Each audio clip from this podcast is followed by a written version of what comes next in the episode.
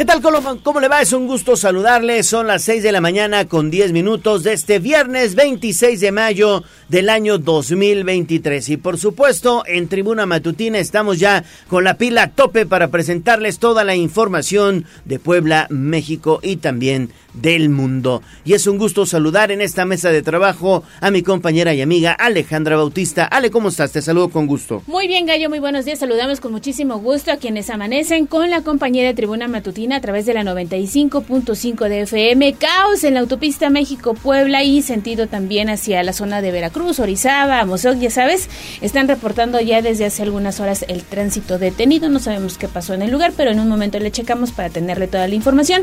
Gracias por compartir fotos, videos, mensajes de voz o de texto. Recuerden que queremos hacer juntos las noticias 22 23 90 38 10 y 2 42 13 12. Así es, durante la noche, madrugada prácticamente hubo un accidente allí en la autopista Puebla-Orizaba. Todo parece indicar que fue un camión que transportaba legumbres, por ahí lechugas, el que protagonizó este percance vial y que hasta el momento, bueno, pues mantiene una larga, larga fila, ármense mucho de paciencia porque en esta autopista que conduce hacia el estado de Veracruz y hacia el sureste mexicano, bueno, pues hay muchísimo tráfico. Indican que el tráfico llega incluso hasta la zona ya que colinda con Xostla, con el municipio de Xostla. Así que ármense de mucha paciencia. Más de 18 kilómetros de fila es lo que están reportando, así que ahí está la invitación y si anda por el lugar, pues díganos, ¿no? cómo le está pasando porque el tránsito está detenido. Alto total. Exactamente, hagamos juntos las noticias al 22 23 90 38 10. Comenzamos con información de la educación. Sitio web tribunanoticias.mx. Dos fuentes de aprendizaje, que es el hogar y la escuela. Si falla una, la otra no funciona. Es sencillamente como el box. Usted tiene muy buena izquierda, pero si no sabe rematar con la derecha, todo está perdido. Así es en la vida. 6 de la mañana con 12 minutos hacemos enlace con Pili Bravo porque ayer, bueno, pues el gobernador del estado, Sergio Salomón Céspedes, y la rectora de la Benemérita Universidad Autónoma de Puebla, Lilia Cedillo, pues dieron a conocer una importante información. ¿No es así, Pili? Te saludo con gusto. Buen día. Gracias, Gallo. Buenos días, Ale. Bueno, pues así es. Yo creo que es el eh, fue el tema pues más importante del día pues debido a la relevancia que este anuncio se, tiene. Bueno, pues se trata de la Ciudad eh, Universitaria 2. Después de 60 años de la creación de Ciudad Universitaria, ayer se anunció la construcción de una segunda ciudad universitaria de Puebla, que estará ubicada en la zona de Valsequillo, y la intención es albergar a 30 mil estudiantes de ahora al año 2030. La propuesta es aprovechar la superficie que ya existe en el ecocampus, pero hay espacio para la edificación pues de edificios, aulas, laboratorios, bibliotecas para el área de las ingenierías y de las ciencias naturales. El anuncio lo realizaron el gobernador Sergio Salomón Céspedes y la rectora Lilia Cedillo ante la comunidad de docentes y de funcionarios públicos quienes recibieron con aplausos y con ovación pues este anuncio de la creación de la Ciudad Universitaria 2, además del proyecto de la ley orgánica, pues que ya tiene el Congreso. El gobernador Sergio Salomón dijo, la nueva ciudad universitaria, un nuevo campus que será sin duda una gran casa que albergará a más de 30 mil alumnos en una etapa ya concluida, pero que será en un primer año, ¿no? Y que seguirá siendo por generaciones y generaciones y generaciones. Hoy el gobierno del Estado tiene prioridades y la prioridad es el futuro de las siguientes generaciones. La prioridad del gobierno del Estado es seguir apostando por el futuro. La prioridad del gobierno del Estado es por apostar por grandes ciudadanos, que todos tengan las mismas oportunidades. Y bueno, ese es el deseo del gobierno del Estado, generar más oportunidades y espacio, bueno, para los estudiantes. Por su parte, bueno, ¿en qué consistirá la nueva ciudad universitaria? La estimación, repito, es albergar a partir del 2024 a los primeros 5.000 alumnos de 26 áreas de ingeniería. Para el 2028 la matrícula sería para 28.300 y así hasta llegar al 2030 con capacidad de 30.000 estudiantes. La etapa y el propósito es contar con estos edificios, informa la rectora Lilia Cedillo a nuestra institución crecer no solamente en esas áreas, en las ingenierías y en las ciencias naturales, sino que también a los que se queden en Ciudad Universitaria 1, permitirles desarrollarse en mejores condiciones y también aumentar la matrícula para esas áreas del conocimiento. De ahí la importancia que tiene. Estamos ya muy avanzados en cuanto al, al proyecto como tal se está trabajando ya también en el proyecto ejecutivo, pensando en, la edificación de aulas que puedan ser compartidas por todas las licenciaturas que acabamos de, de mencionar de esas áreas. Estamos pensando que 26 diferentes licenciaturas se alberguen en Ciudad Universitaria, dos más tres nuevas licenciaturas en las que ya estamos trabajando y bueno, sin duda, la primera etapa tiene el propósito pues de contar con las primeras aulas pues para albergar a mayor número de estudiantes y eso pues se prevé para el 2024 en esta primera etapa. Después de presentar el proyecto, el gobernador Sergio Salomón aceptó incluso acudir al Centro Cultural Universitario para una reunión con el Consejo Universitario y darles a conocer la decisión de apoyar el proyecto de la ley orgánica que el Congreso tiene y que debe validar y también el anuncio de la nueva ciudad universitaria, por lo que, para resumir, la rectora pues agradeció estos apoyos. Ahora vemos con una gran alegría la posibilidad de una ciudad universitaria 2.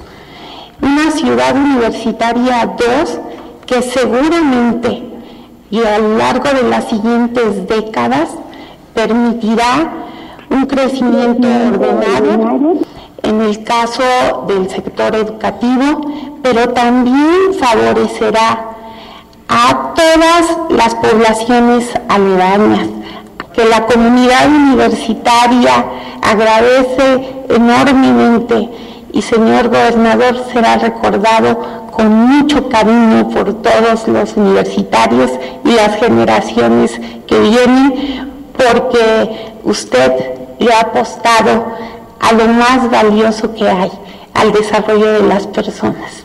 Gracias. Y bueno, pues con ese gracias y con aplausos y ovaciones, bueno, pues ayer se recibió esta importante noticia, la creación de la nueva ciudad universitaria 2 y naturalmente la aprobación de la nueva ley orgánica para la universidad que en 25 años pues no había sido modificada y ahora ya son las condiciones diferentes. El reporte Gallo Ale.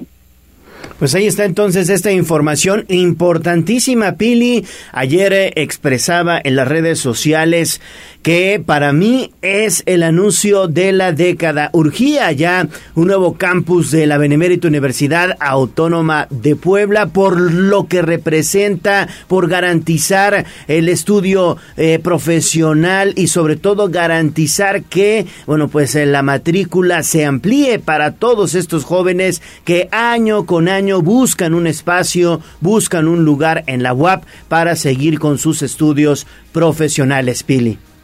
Fíjate que además hay que recordar lo que decía al principio la rectora, tiene 60 años que fue creada eh, justamente Ciudad Universitaria, allá en el campus de San Manuel, ¿no? Esos, ese terreno, fíjate, eh, de acuerdo a la historia, es eh, lo donó don Manuel Espinosa Iglesias hace 60 años. Ahí se construyó Ciudad Universitaria pero ha crecido ya tanto la población que bueno, pues fue requiriendo cada vez más y más espacios. En el centro histórico tú sabes que tiene también muchos, muchos planteles y que bueno, pues todos esos constituyen pues una importante población de más de 60 mil alumnos. Entonces, bueno, pues ya no tiene para dónde crecer. Entonces, esta creación de la segunda ciudad universitaria allá en el ecocampus de Valsequillo, pues va a permitir eh, aumentar la matrícula, pero algo importante, ojo, es el área de ingenierías, que pues es parte de lo que actualmente requiere el país. Nuevos ingenieros en diversas áreas, porque, bueno, pues así eh, lo está requiriendo la vida actual. Callo. Exactamente. Seguimos contigo, Pili. Seguimos contigo, Pili, aunque ya nos había comentado esta noticia, porque luego de este evento que se llevó a cabo allá en el Centro Integral de Servicios, bueno, pues también el gobernador y la rectora analizaron la nueva ley orgánica de la UAP. Sí, ya, ya lo comentábamos, Ale, ya lo comentamos también eh, sobre esta misma nota que daba, en donde, bueno, pues la ley orgánica, la ley orgánica ya fue también modificada y bueno, primero, eh, también ayer, bueno, ya no dio tiempo pasarla en nuestro reporte, pero eh, antier se efectuó ya pues la consulta, eh, tuvo lugar varios días de la semana pasada y bueno, se cerró el domingo, la consulta se cerró el día 24, la consulta universitaria. Bueno, pues para eh, se les presentó este proyecto y bueno, la consulta se hizo para que los universitarios también pues apoyaran, dijeran qué es lo que lo que proponen. Eh, ya sabes que la rectora está ahora en este proceso de integrar realmente al Consejo Universitario a que opinen, a que digan qué es lo que debe tener la universidad. Y bueno, en esa, después de tener ya esa consulta, pues ya se tiene prácticamente el proyecto de la nueva ley, en donde se incluye, bueno, pues capítulos nuevos que hace 25 años no tenía considerado esta ley, como es el tema de respeto a los derechos universitarios, derechos humanos, eh, la cuestión de género, muy importante para la rectora, pero también eh, pues el tema de protección al medio ambiente. Son los nuevos capítulos que se van a insertar a la nueva ley orgánica que, bueno, envió al Ejecutivo y que el Ejecutivo remite al Congreso para que sea aprobada seguramente en las sesiones de este periodo. Pues eso es lo, la, la nueva ley, Ale. Así es, Pili. Exactamente, hay que ir actualizando entonces la normativa de acuerdo a los nuevos tiempos. Eso se debería hacer en todas las leyes, ¿eh? En todas las leyes hay que irlas actualizando. Gracias, gracias Pili. Regresamos más adelante contigo. Ahora hacemos enlace con Gisela Telles. Seguimos con temas de carácter académico y es que el presidente Eduardo Rivera lanzó la convocatoria para el diplomado de empresas incluyentes. Platícanos en qué consiste Gis. Te saludo con gusto. Buen día. Gallo, excelente día. También te saludo con gusto, igual que a nuestros amigos del auditorio, para que las y los trabajadores tengan un clima laboral en donde se respeten sus derechos. El alcalde de Puebla, Eduardo Rivera Pérez, presentó la convocatoria del diplomado Empresas Poblanas Incluyentes, construyendo espacios laborales igualitarios y libres de discriminación. Durante este evento, el edil detalló que dicha convocatoria estará abierta hasta el próximo 20 de junio para hasta 100 personas de más de 50 empresas de todos los sectores. Pero escuchemos parte de lo que mencionaba. Presentamos esta convocatoria para el diplomado Empresas Poblanas Incluyentes, que consiste en construir espacios laborales igualitarios y libres de discriminación con el fin de que las trabajadoras y trabajadores tengan un clima laboral en donde se respeten sus derechos. Esta convocatoria estará abierta hasta el 20 de junio de este año.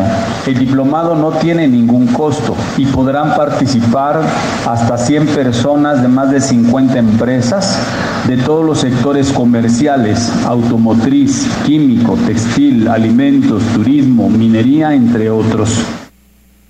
Manifestó que el diplomado no tiene costo e iniciará el 22 de junio en modalidad en línea y un total de dos sesiones presenciales, por lo que tendrá una duración de 90 horas y estará dividido en los siguientes módulos, haciendo visibles las desigualdades, inducción a la norma mexicana, sentando las bases hacia la reducción de las brechas de desigualdad, acciones estratégicas para la igualdad, también rompiendo los techos de cristal e implementando buenas prácticas a favor de la igualdad laboral, Rivera Pérez dio a conocer que recientemente también el gobierno de la ciudad se certificó en la norma mexicana Igualdad Laboral y No Discriminación y de ahí que ahora buscan que el sector empresarial también fomente estas buenas prácticas. Informó que para mayores detalles se encuentra ya disponible el número telefónico 2223 09 4600 extensión 6053 o la página oficial del gobierno municipal en pueblacapital.gov.mx. El reporte. Perfecto, Gis, muchas gracias. Regresamos con Pili Bravo y estas son buenas noticias porque inició la exportación de blueberries, un fruto Pili que lo puedes consumir en jugo, lo puedes congelar con yogur. A mí me gusta ponerle a los hot cakes y la verdad es que son buenas noticias para, El, para el para el pueblo mágico de Zacatlán. Los postres. bueno, es que yo no soy tanto rojos. yo no soy tanto de postres. Por eso el hot case. Solamente pasteles de 5.20 con Exactamente. O los helados. Ah, los gin, el ginebra. Sí, de frutos rojos, es buenísimo. Ya está, ya empezó así, sí, Bien refrescante. Pili. Estas aplicaciones, qué barbaridad. Bueno, pues Acatlán y Chignahuapan se convierten en los productores más importantes de moras azulas o berries, que tiene asegurada la venta de la producción que se obtenga este año, estimada por lo menos en 520 toneladas de esas frutillas. La secretaria de Desarrollo Rural, así Ana Laura Altamirano y el presidente municipal de Zacatlán, José Luis Márquez, anunciaron el inicio formal de esta temporada. Escuchemos. Detrás de cada pequeña fruta se encuentra la dedicación de quienes por meses las cuidan como parte de su misma familia, para que llegado el momento sean cosechadas, seleccionadas y empacadas para emprender un largo viaje. Todo ello siempre garantizando los más altos estándares de inocuidad en cada proceso. Pues déjeme comentarle, secretaria, que el valor agregado en los procesos es el que hoy permite el desplazamiento del blueberry orgánico de Zacatlán fuera del país, al contar con certificaciones en campo y empaque. Como un dato curioso, pero de mucha relevancia, les comparto que cada frutita pesa 1.5 gramos. Ese es el promedio. Y es cortada delicadamente una a una hasta llegar a reunir las 15 toneladas que integrarán el primer embarque de la cosecha 2023. Y bueno, el blueberry de Puebla es muy cotizada porque es natural, sin químicos, y por eso tiene asegurada la compra para las empacadoras tanto de Estados Unidos y de Canadá. No toda la producción se va a los mercados del exterior, una parte se quedará en el mercado nacional y local y además productores como el señor Jiménez de las fincas que hay de berries en esta región de Zacatlán ha iniciado el proceso de industrialización de la fruta mediante la elaboración de mermeladas y de otros productos que se pueden elaborar justamente con los berries. Y bueno, mi querido Gallo, tú ya yo no sabía eso que se podía combinar con con alguna bebida alcohólica, ¿no? Debe saber bueno, ¿no? Un buen un buen cóctel. Exactamente, son cócteles, mi estimada Pili, por ahí un buen gin de frutos rojos, sabe muy, muy, muy sabroso, y bueno, también en postres, en gelatinas, en yogur, como decía Ale. La verdad gelatinas tampoco lo he probado. Tiene muy, mucho, mucho este uso el, el blueberry. Y es muy rico, ¿eh, Pili? Pero además fíjate que eh, si tienes tiempo un fin de semana, yo te recomiendo que te lances a una de estas fincas, por ejemplo la del señor Jiménez, que es extraordinario porque tú mismo te tomas tu canastita así y te vas cortando como caperucita roja, ¿no? te vas cortando los berries y además pues es un buen paseo, ¿no? Es un, un lugar extraordinario, la Concordia, ya me acordé, yo estuve, no me acuerdo si el año pasado, Sí, sí, creo que fue el año pasado. Vale la pena. Te pasas un domingo, un sábado extraordinario ahí en la finca. Incluso te puedes quedar, ¿no? Porque tiene unas cabañitas ahí, un hotelito, pues rural, pero muy bien puesto, muy bien, muy acogedor. Y en la noche, pues te haces tu, tu carnita asada y muy, muy rico. Entonces, pues inicia esta temporada de, de berries, de corte de berries, y por eso estuvo ayer eh, también el presidente municipal de, de Zacatlán, José Luis Márquez, que ya sabe, siempre es promotor, pues, de sus pueblos y de su riqueza que tiene esa región de la Sierra Norte. Sí, padrísimo, padrísimo allá en la Sierra Norte de Puebla. Y bueno, pues ahí está una opción más. Gracias, Pili. A más tarde. Ya nos vimos ¿eh? el fin de semana. Allá en las fincas. En, las fincas, fincas de Blueberry. Bueno. 6.29 de la mañana, estamos iniciando tribuna matutina. Estamos iniciando apenas, ya son las seis y media, que no se le haga tarde. Vamos a hacer una pausa y volvemos con más. Vamos a un corte comercial y regresamos en menos de lo que canta un gallo. Esta es la magnífica, la patrona de la radio.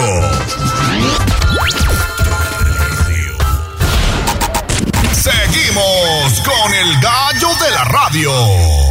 Esta es la actividad de Don Goyo.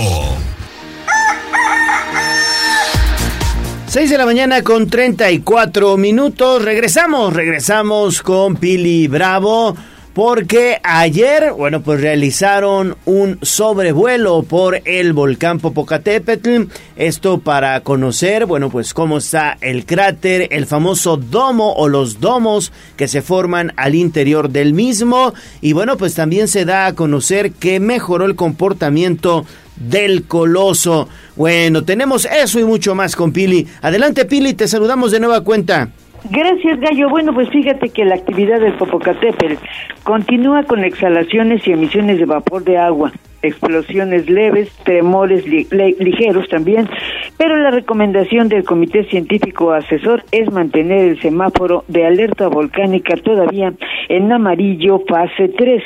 La disminución de la caída de ceniza permite al gobierno del estado, pues eh, eh, esto. Primero, el reporte informa este jueves 25 de mayo del 2023 que con corte a las 5 horas se mantiene el semáforo en amarillo fase 3 de la alerta volcánica del Popocatépetl. Se reporta que hasta el día de hoy a las 5 horas el volcán registra disminución en su amplitud, presentando solo algunos episodios moderados con duración de una a dos horas. Y es importante mencionar que en las últimas 24 horas no se registraron explosiones. Durante la noche madrugada el Popocatépetl mantuvo una exhalación constante de vapor de agua y gas así como incandescencia con bajo contenido de ceniza, con dirección al sureste. Se registró ligera caída de ceniza en los municipios de Atlisco, San Pedro Cholula y en la capital de Puebla.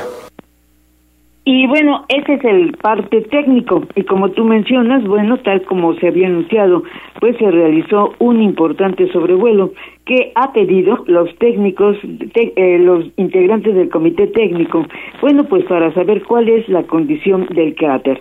Y bueno, el gobernador del estado y los funcionarios dieron de nueva cuenta pues eh, cada uno el reporte. En Puebla y la zona metropolitana persiste la recomendación de seguir barriendo la ceniza que se acumuló en las calles, en las azoteas y en las viviendas para que no se siga dispersando en el medio ambiente.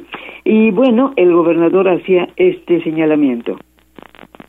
Estamos analizándolo y las cosas siguen como amaneció hoy. Estaremos ya en condiciones de en próximos días de poder levantar esta medida y poder regresar a la normalidad. Es cuestión de días. Esperemos que venga una mejora, pero sí estamos tratando de hacerlo de forma general.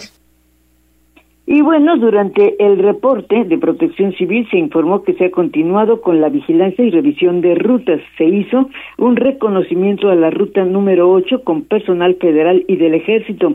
En el reporte de salud se indica que a través de las unidades médicas y hospitales de atención especializada se atendieron 410 personas con ligeros problemas de salud. En tanto, en el tema de educación, Isabel Merlo Talavera, titular de la dependencia, informó que el 91% de los alumnos, 4.500 escuelas que están en educación a distancia, pues han cumplido o están cumpliendo con el, la enseñanza así a distancia y solo el 9% tiene materiales impresos. Finalmente, el gobernador Sergio Salomón reiteró que se analiza y se estudia con mucho cuidado pues la posibilidad de regresar pronto a las actividades normales, pero eso se dará en su momento. No dijo si va a esperar este fin de semana, sino que se va a esperar todavía cuál sigue siendo el comportamiento del volcán. El reporte, Gallo. Sí, exactamente. La verdad es que no es tan fácil tomar esa decisión. Hay que primero estudiar muy, muy bien cuál es el comportamiento del volcán Popocatépetl, porque si bien te da una tregua, en cualquier momento puede despertar y hacer nuevas explosiones, Pili. Sí, exacto, te digo, ayer por ejemplo los vientos jalaron hacia la región de Atlisco y Zúcar de Matamoros, ya sin la caída tan tan grave como la tuvimos eh, el domingo y el lunes, ¿no? Pero eh, sí, eh, y sobre todo sabes que, que en la ciudad pues todavía sigue pues eh, todavía hay mucha ceniza. Afortunadamente la lluvia de la tarde pues mejora mucho el, sistema, pero la ceniza se seca muy rápido, Gallo, no sé si tú lo has observado, se seca muy rápido y en el día entre las 12 y las 3 de la tarde, eh, cuando pasan los vehículos en la calle pues levantan el polvo, ¿no? Y eso que hace que todavía las partículas pues se encuentren en el medio ambiente. Exactamente. Sí, sí, Pili, hay que seguirnos cuidando, principalmente con el cubrebocas, con las gafas, los, lentes o los gogles, para evitar que esa ceniza pues ingrese a nuestro organismo. Gracias, Pili. Regresamos contigo más adelante. Faltan 21 minutos para las 7 de la mañana. Así es, y nos vamos a escuchar información de la ciudad. Instagram, Tribuna Noticias. Mi ciudad es la cuna de un niño dormido. Hablemos de nuestro pueblo. El reporte de la capital poblana. En Tribuna Matutina. Hacemos enlace con Gisela Telles porque el presidente municipal Eduardo Rivera habló del conflicto que se ha suscitado en el mercado Amalucan. ¿Qué fue lo que dijo Gis? Buenos días. ¿Estás ahí, Gisela? ¿Ale? Sí, te escuchamos. ¿Nos escuchas ahora sí? Sí, ya ahora sí los escucho, Ale. Y precisamente respecto a este tema, pues tras el conflicto entre locatarios del mercado Amalucan e integrantes de la organización 28 de octubre, el alcalde de Puebla, Eduardo Rivera Pérez, aseveró que deberán llegar a un acuerdo a través del diálogo. De lo contrario, dejó en claro que intervendrán y realizarán las detenciones correspondientes. El edil reiteró que la anarquía y el desorden no le conviene a nadie y de ahí que manifestó que es inaceptable e inconveniente que en un espacio de venta se privilegien dichos comportamientos, así como los golpes y también los conatos de bronca. Y por ello dio a conocer que este jueves 25 de mayo llevaron a cabo una reunión con la Secretaría de Gobernación para lograr un acuerdo por medio del respeto, el diálogo y los acuerdos, esto para abonar al orden, la paz y la tranquilidad en el centro de Abasto. Así lo decía. Entonces, si existen esas diferencias en esos grupos, tiene que haber la manera de resolverlas. ¿Cómo? A través del respeto, ¿cómo? A través del diálogo, ¿cómo? A través de los acuerdos. Y para eso están convocados el día de hoy en la mañana. Pero también les quiero mandar un mensaje muy claro. Si no se ponen de acuerdo, también hay autoridad. Y habrá autoridad para no permitir este tipo de agresiones. Y si las llegara a ver nosotros como gobierno de la ciudad, vamos a intervenir, vamos a detener a aquellas personas que en su caso también no respeten la integridad de los demás. Y por supuesto que de alguna manera violenten la ley, la norma de lo que está establecido también en nuestra ciudad y justamente se tensió que en caso de no colaborar con el gobierno de la ciudad, pues intervendrán porque existe autoridad para evitar cualquier tipo de agresiones y de ahí que realizarán la detención de todas las personas que no respeten la ley ni la norma. Rivera Pérez pidió nuevamente tanto a los locatarios del mercado Amalucan como a los integrantes de la organización 28 de octubre sumarse al diálogo para llegar a un acuerdo, ya que a nadie le conviene que el mercado Amalucan se convierta en un punto complicado el reporte. Sí, sí, sí, esperemos que pronto se pongan de acuerdo en este mercado Amalucan, que bueno, vino a tener algunos problemitas eh, ayer, pero bueno, pues afortunadamente poco a poco van, van eh, avanzando en el diálogo. Y también el presidente Eduardo Rivera garantiza la construcción del nuevo Congreso. Así es, Gallo, el alcalde aseveró que serán cuidadosos del cumplimiento de la ley durante el proceso de construcción de la nueva sede del Congreso del Estado, misma que será ubicada en la zona de los fuertes de Loreto y Guadalupe. Y es que manifestó está completamente de acuerdo con el gobernador Sergio Salomón Céspedes Peregrina respecto a que la ejecución de dicha obra deberá cumplir con las normas legales, los procedimientos y también los permisos que tiene que otorgar el gobierno de la ciudad. Destacó que el uso de suelo de la zona fue ordenada por un tribunal administrativo y por ello, si el proyecto cumple con todos los requisitos establecidos en el Coremún, el gobierno municipal no tendrá inconvenientes de otorgar las licencias correspondientes para la construcción de este edificio. Escuchemos. El gobierno de la ciudad, como en cualquier otro proceso de construcción de cualquier instalación que tiene que llevarse a cabo dentro del territorio del municipio, será cuidadoso del cumplimiento de la ley. Lo ha dicho el gobernador y coincido con él. Eh, la realización de esta obra implica también que tienen que cumplir las normas legales, los procedimientos, los permisos que tiene que otorgar la ciudad. Rivera Pérez dejó en claro nuevamente que coincidió con el mandatario para que en todos los procesos se respete la norma, los reglamentos y la ley, y de ahí que aseveró laboran de manera coordinada. El reporte Gracias, gracias Gis por esta información. Y continuamos tu bloque de noticias con esta tremenda lluvia que azotó parte de la ciudad y que derribó algunos árboles, incluso pues dejó a varias personas lesionadas. Yo no creía las imágenes cuando las empezaron a compartir a través de la voz de los poblanos, pero tienes el saldo de lo que ocurrió el día de ayer, Gis. Ale, ante esta fuerte lluvia que se presentó la tarde de este jueves 25 de mayo debido a canales de baja presión, también al ingreso de humedad proveniente de ambos océanos el, y también pues la inestabilidad en la parte alta de la atmósfera, el Ayuntamiento de Puebla informó que atendieron reportes principalmente de árboles caídos en diversos puntos de la ciudad. La Dirección de Protección Civil Municipal dio a conocer a través de su cuenta oficial de Twitter que en Boulevard Shonaka, entre 20 y 36 Norte, cayó un ejemplar sobre una unidad del transporte público y por ello, pues el personal de respuesta inmediata logró la extracción de una persona atrapada. Detalló que se realizó la valoración médica correspondiente, mientras que en coordinación con la Secretaría de Servicios Públicos procedieron a las labores de remoción de ramas.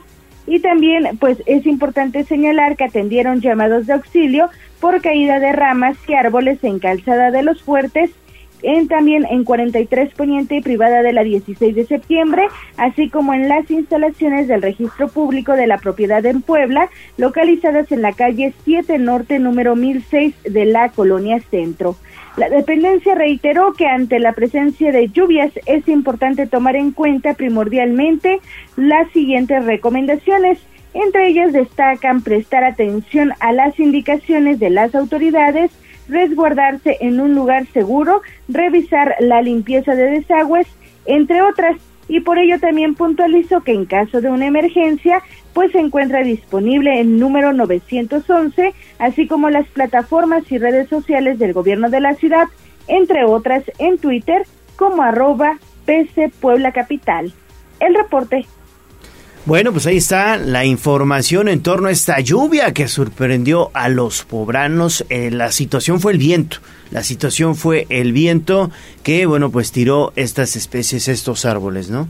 Y ahí ojo, ¿no? Porque Muy fuerte. Cada que llueve estamos padeciendo esta situación. Lo mismo ocurrió en la 43, que además es una zona bastante comercial. Y bueno, pues ahí está el saldo y la, y la, nota completa usted ya la puede consultar en el portal de casa. Gracias, gracias Gis. Gracias y regresamos contigo más adelante. Vamos a hacer una pausa y volvemos con tu voz, la voz de los poblanos.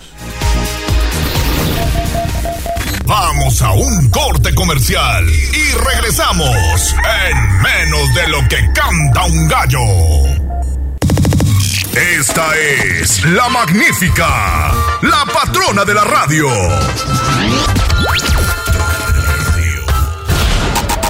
Seguimos con el gallo de la radio. Leemos tus mensajes en WhatsApp, en La Voz de los Poblanos, 22 23 90 38 10.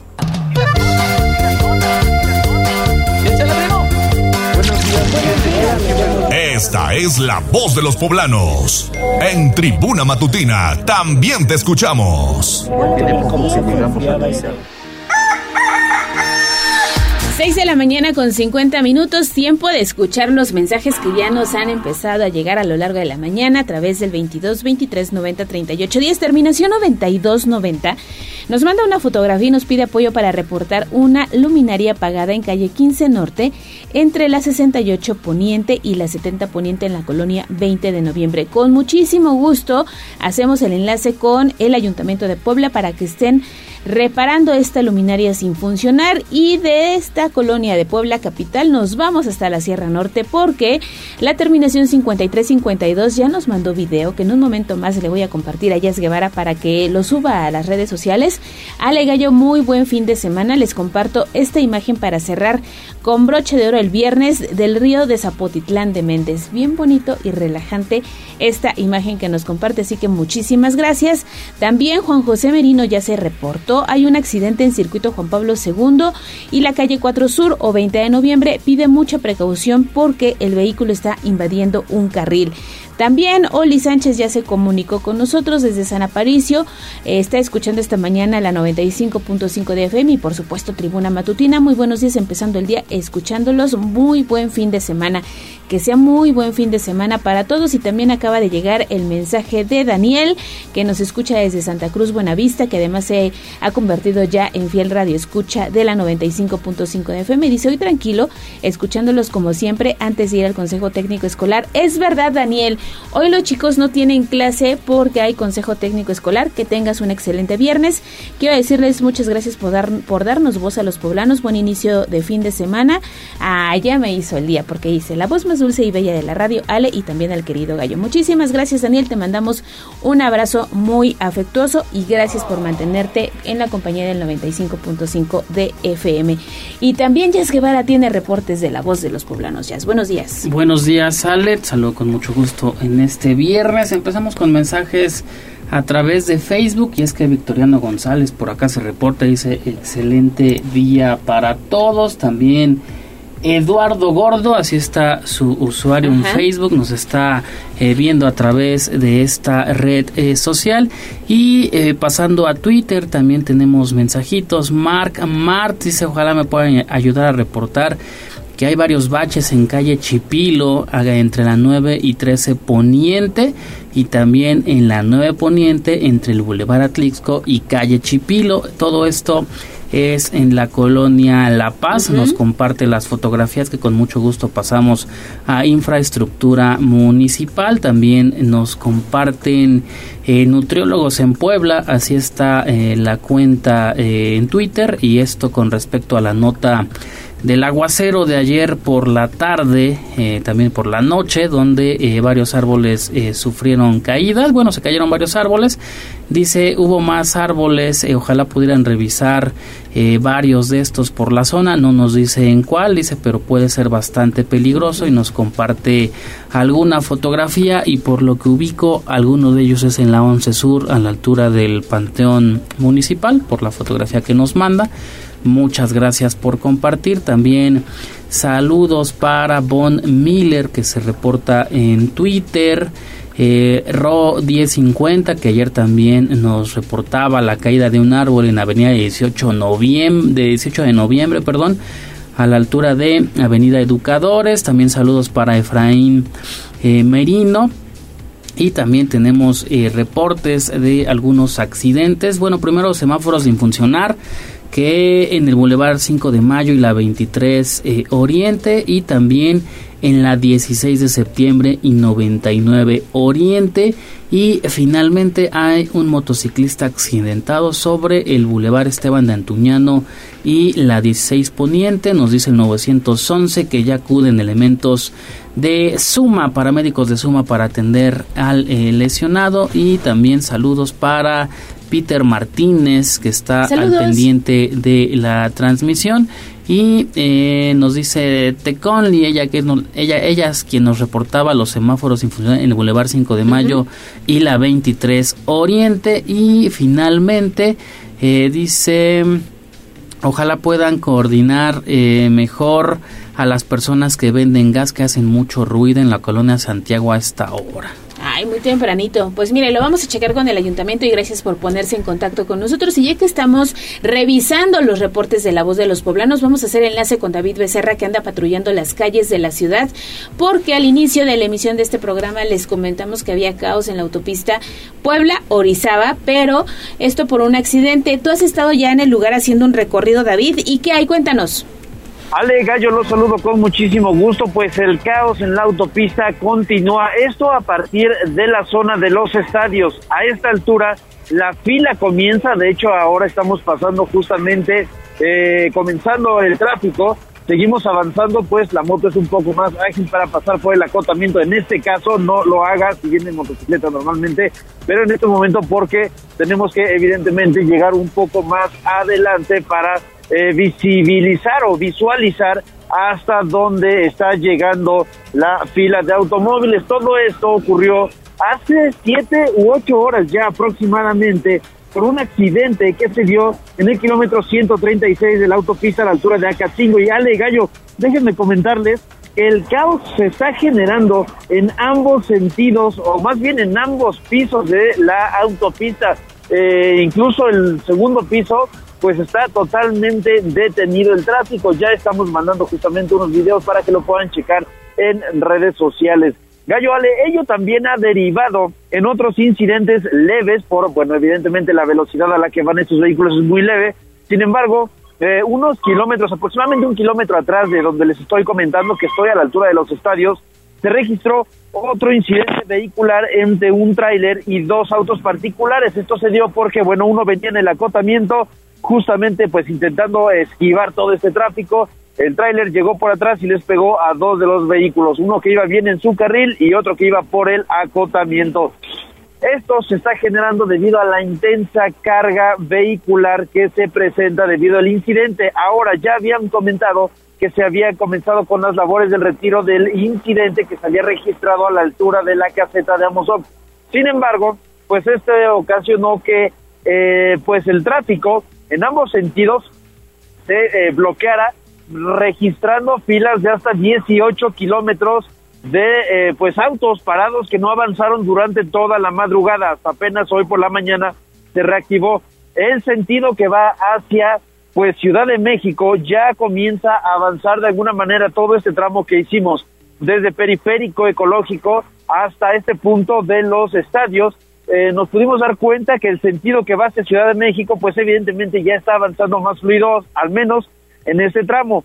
Sin embargo, ya reportan que hay otro incidente vial a la altura de Quecholac y es por eso que también sigue detenido pues eh, el tráfico, el flujo vehicular con dirección hacia Veracruz. Así los incidentes mañaneros y evidentemente pues el tráfico está avanzando a vuelta de rueda en la parte de abajo y totalmente detenido en el segundo piso de la autopista, por lo que si tiene urgencia de tomar esta vialidad y va a recorrerla por una larga distancia, evítela, tome vías alternas que evidentemente pues si va a Veracruz eh, sería tomar el tramo de la carretera federal y obviamente también va a estar cargada de tráfico porque muchas personas ya comienzan a desviarse hacia esa zona.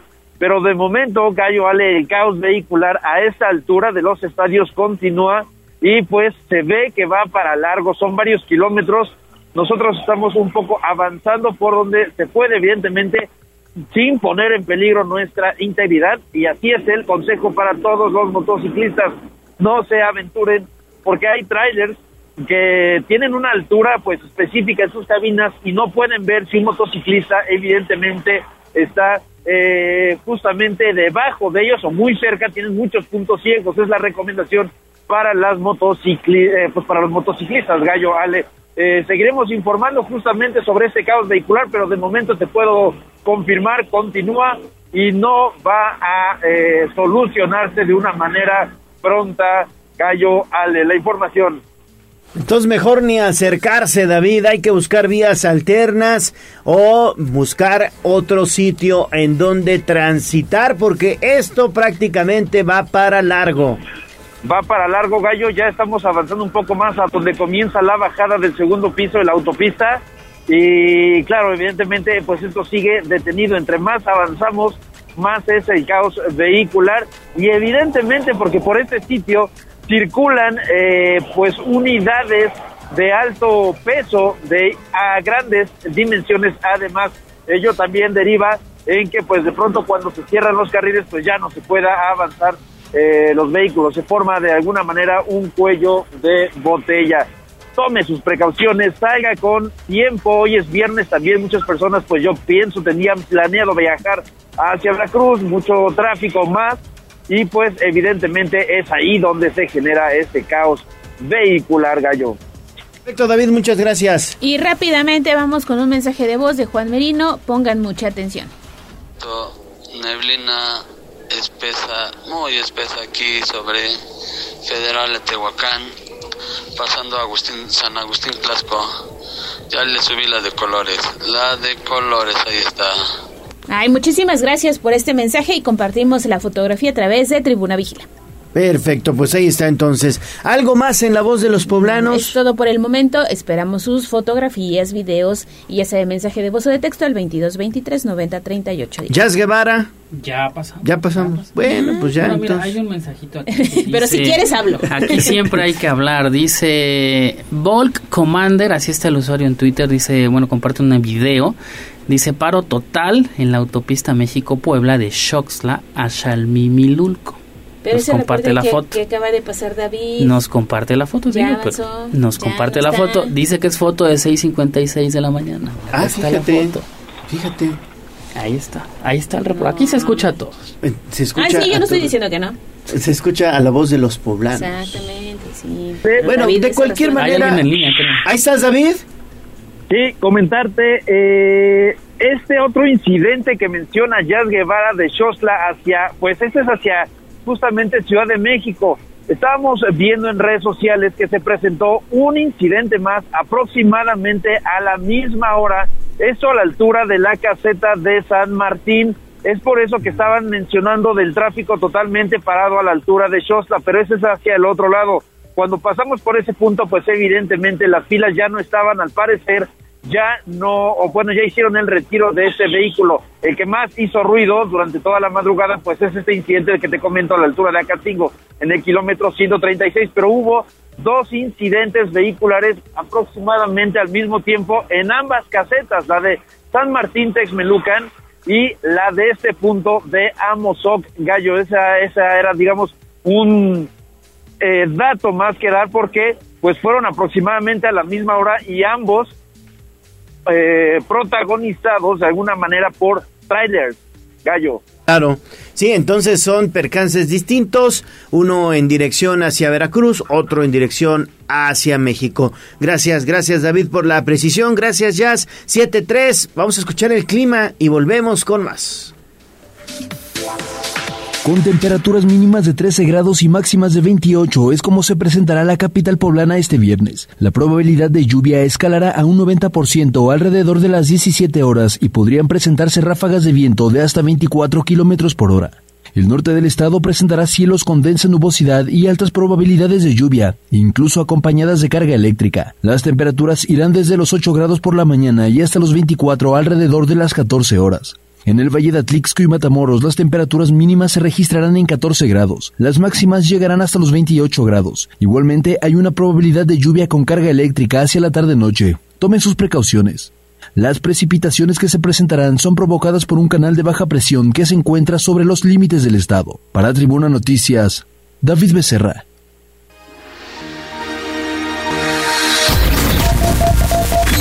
A un corte comercial y regresamos en menos de lo que canta un gallo.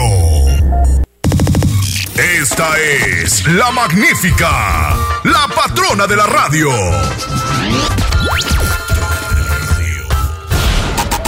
Seguimos con el gallo de la radio. Leemos tus mensajes en WhatsApp, en La Voz de los Poblanos, 22 23 90 38 10.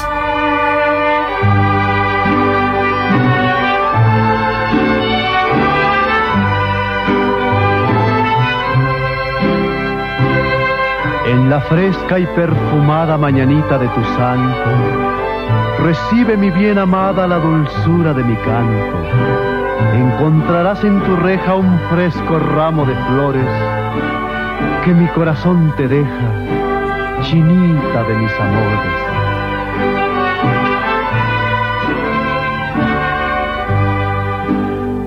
Estas son Vamos por un pan, dice el Bautista. Sí, pues vamos queremos ir entonces. por un pan. Una no- concha. o un vasito, o un vasito de pastel de 520. Sí, sí, sí. Sí, porque, bueno, pues ya 520. Es la sección de 520, las mañanitas de Pedro Infante. Vamos por un pan. Pues órale. ¿Quién le invita? Perdón. Pues mira, podemos hacer la cooperacha. Somos cinco. Creo Sí. que ya abrieron las panaderías. Oye, déjame iniciar lo de los pasteles. porque Órale, hay un- órale. Hay un, mens- un mensaje que ver. Déjame. mandaron ayer Ay. a las 8.27 y es la señora Marilú, que ayer ganó su pastel. Dice, Ajá. muchísimas gracias a todos por el pastel, está muy sabroso y ojalá hayan tenido dulces sueños. Así, Ay, comparte la muchas foto, gracias. Sí, sí, sí. La... verdad- No, y Ay, mire nada rico, más. sí, ese es bien chocolate. sabroso. Ahí está. Bien, gracias señora Marilú, muchísimas gracias Sí. por, por estar con nosotros todos los días, porque recuerden que el gallo de la radio, la voz de los poblanos y tribuna matutina es diario, ¿eh? Le estamos obsequiando un pastel mediano de pastelería 520, la hora del postre. Así que bueno, usted puede eh, mandarnos un mensajito, un mensajito de voz al 2223 90 38 10, si está de santo, de cumpleaños, de aniversario y puede ganarse este pastel mediano de pastelería 520 la hora del postre. Hoy, ¿a quién celebramos? Hoy fíjate que el calendario marca el santoral de quienes llevan el nombre de Felipe. Ah, Hay muy bien. Felipe. Felipe Flores, le mandamos un saludo. Y también de quienes llevan el nombre de Mariana. Ah, Mariana también, no, Las pues Marianas también y los Marianas. Felipes. Marianas y Felipes hoy están de santo. Muchas felicidades a Mariana, muchas felicidades a Felipe y también si usted está de cumpleaños, mándenos un mensaje 22 23 90 38 10 y puede ganarse este pastel mediano para festejar en familia, porque Pastelería 520 está estrenando punto de venta. Se trata de la sucursal recta a Cholula, que está al final de la recta Cholula, no hay pierde, viniendo de Cholula hacia Puebla. Van a pasar el semáforo de la gasolinería, adelantito encontrarán oficinas administrativas de la CEP y ahí a unos metros está Pastelería 520, la hora del postre. Y además está estrenando otra sucursal allá en el corredor gastronómico Cascata, en Lomas Angelópolis 3, en Santa Clara, Ocoyucan. Incluso este punto de venta también tiene servicio a domicilio. Sí, qué rico. Vaya por un pastel de 520 si este fin de semana también tienen celebración en casa. Muchas felicidades. Estas son las mañanitas que canta. Sitio web tribunanoticias.mx.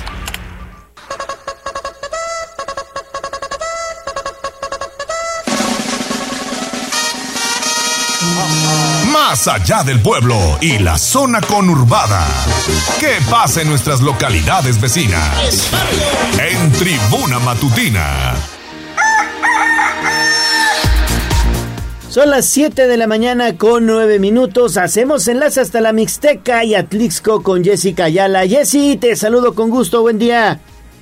¿Qué tal, Leo? ¿Cómo estás? Muy buenos días. También muy buenos días por allá, Ale, que se encuentra también eh, presente. Pues en este viernes quiero comentarles que después de la fuerte lluvia en la que estuvimos ayer en la noche en Atlixco, pues esta mañana hemos amanecido con mejor clima y con, por supuesto, menos presencia de, ceniza, ¿no? Que eso es algo que también eh, vale la pena mencionar porque todo este tiempo pues estuvimos con mucha ceniza y por supuesto pues con toda la movilización y con todas las actividades que se realizan propiamente por el tema del volcán Popocatépetl.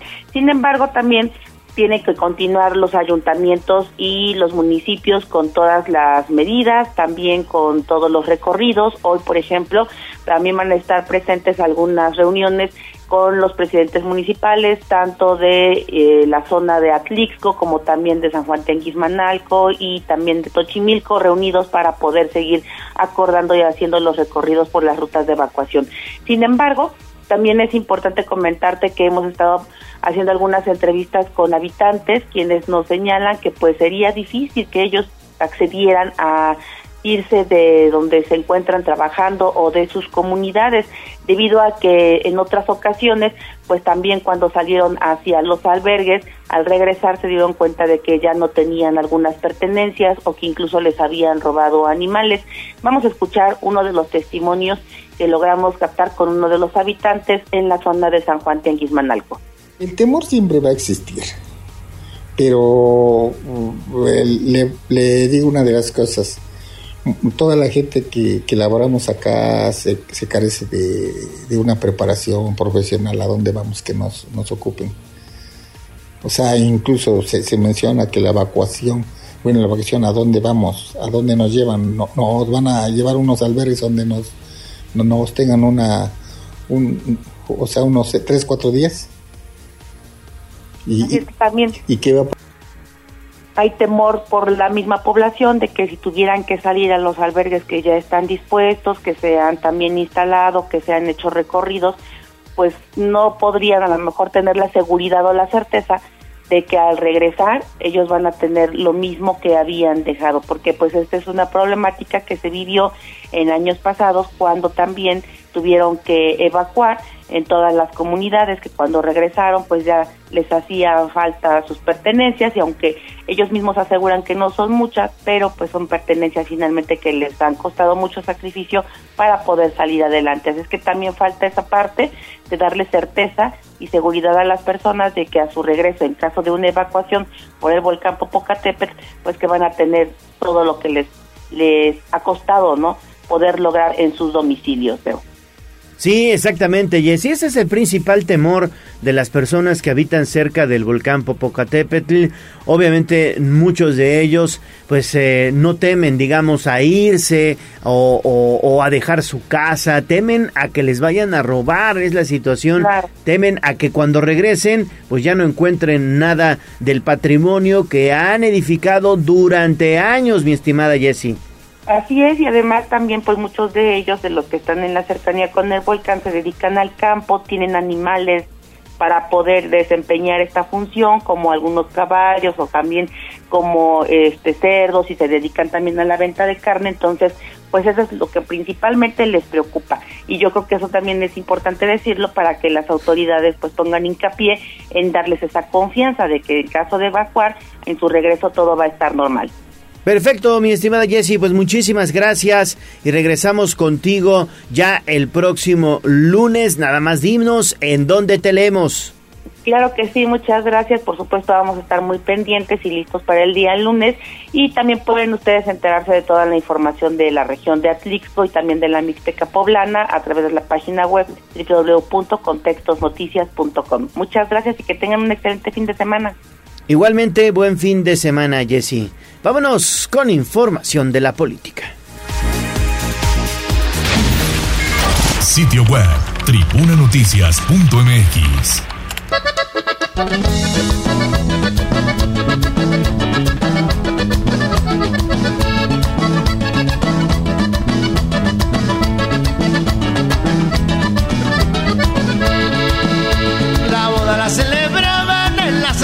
La boda la celebraban en la selva del coyote. Estaban los guajolotes cantando bien hacia azotes. Estaban bien Se decreta un receso hasta que se restablezca el orden. No te hagas pato. Vamos con información de la política. En Tribuna Matutina. Son las 7 de la mañana con 15 minutos. Hacemos enlace con Liliana Tech. Así es, porque en el Congreso del Estado va a comparecer la secretaria de Finanzas, Teresa Castro, y esto ocurrirá la próxima semana. Lili, muy buenos días. Gracias, Ale. Buenos días. Te saludo con mucho gusto, igual que al auditorio. Efectivamente, pues comentarte que será el próximo 1 de junio, cuando Teresa Castro Corro comparezca ante el Congreso del Estado. Esto luego de que ayer en sesión, pues los integrantes de la 61 legislatura consideraran que es importante que ella, bueno, pues asista justamente ante el Pleno para ofrecer un informe en torno a los movimientos que realizó con recursos propios por la cantidad de 600 millones de pesos, inversión que hizo a un banco, Ascendo Banco, y que, bueno, pues es una institución financiera que, como todos sabemos, ahora está en quiebra. Eduardo Castillo, quien es el presidente del Congreso, dijo que aprovechando, pues ya también le van a preguntar sobre esta cantidad de 2.400 millones de pesos que también se pagaron, eh, bueno, pues al Servicio de Administración Tributaria y hasta donde se sabe, pues esto fue producto de un juicio mal llevado desde la administración de Rafael Moreno Valle. Pero vamos a escuchar parte de lo que señalaba el presidente del Congreso a comparecer la secretaria este, el próximo jueves a las 10 de la mañana a pleno a este congreso para que nos comente el tema de los 600 millones de pesos. Pero pues por qué no también de una vez que nos comente el tema de los 2.600 millones de pesos que pues, es del erario público con ese entendido tendríamos que recibirla acá que nos explique las diputadas y los diputados y bueno, pues quiero comentar también que en este sentido se ha detallado que la comparecencia de Teresa Castro en el Congreso se desarrollará conforme el mismo formato, pues que han tenido las comparecencias de los secretarios de Estado durante los respectivos procesos de glosa de los informes de gobierno, de manera que ella tendrá 21 minutos para exponer su información, habrá una ronda de preguntas por parte de los representantes de cada una de las bancas en el Congreso, que tendrán cinco minutos para hacer preguntas concretas a la secretaria, y bueno, después de eso ya contará con periodos del mismo tiempo, otros cinco minutos, para poder responder. Es el reporte. Perfecto, Lili, muchísimas gracias. También allá en el Congreso, pues están legislando a favor de los artesanos en esta propuesta del presidente del Congreso, Eduardo Castillo, ¿verdad? Sí, efectivamente, la verdad es que una muy buena noticia, Gallo, auditorio, porque efectivamente, bueno, pues ayer se dieron buenas eh, noticias, decía, con el objetivo de garantizar espacios dignos para la exhibición, venta y distribución de los productos elaborados por los artesanos de Puebla. Este jueves integrantes de la 61 legislatura aprobaron reformas y adiciones a la ley orgánica municipal y también a la de cultura. Eduardo Castillo, que fue uno de los diputados que impulsó estas reformas, pues explicó además que estas propuestas buscan que las autoridades competentes generen los instrumentos necesarios para proteger los derechos de autor de los artesanos y evitar su explotación ilícita. Vamos a escuchar lo que él señala por municipio que permita tener una, vez, una base de datos de información precisa y detallada. Se propone también la protección de los derechos de las artesanías poblanas, que permita a las autoridades competentes promover las acciones con la finalidad de impedir su uso o apropiación indebido u otra clase de explotación ilícita de las artesanías. Comentar que, bueno, pues es la reforma a las fracciones 66 y 67 y se adiciona a la fracción 68 del artículo 78 de la Ley Orgánica Municipal, esto con la intención de fomentar la creación, venta y distribución de productos artesanales en corredores turísticos, tianguis, mercados públicos, plazas regionales y ferias, y también se reforma las fracciones sexta y séptima y se adiciona la fracción octava al artículo 34 de la Ley de Cultura del Estado, esto en beneficio de la promoción de artesanías en diferentes espacios, toda vez que México, decían los diputados, pues se caracteriza por su amplia riqueza cultural, la cual se ve reflejada en los productos que elaboran las manos poblanas. Es el reporte. Y rápidamente, Lili, también el 11 de mayo ya es día contra la violencia vicaria, ya es oficial. Sí, fíjate Ale que a partir de ahora en Puebla, bueno, pues el Congreso ha conseguido un gran logro en materia de derechos por las mujeres y las madres al declarar el 11 de mayo como Día Estatal de la Lucha contra la Violencia Vicaria. Esto lo dijo Aurora Sierra Rodríguez, quien es, bueno, pues una de las diputadas que promovió esta iniciativa.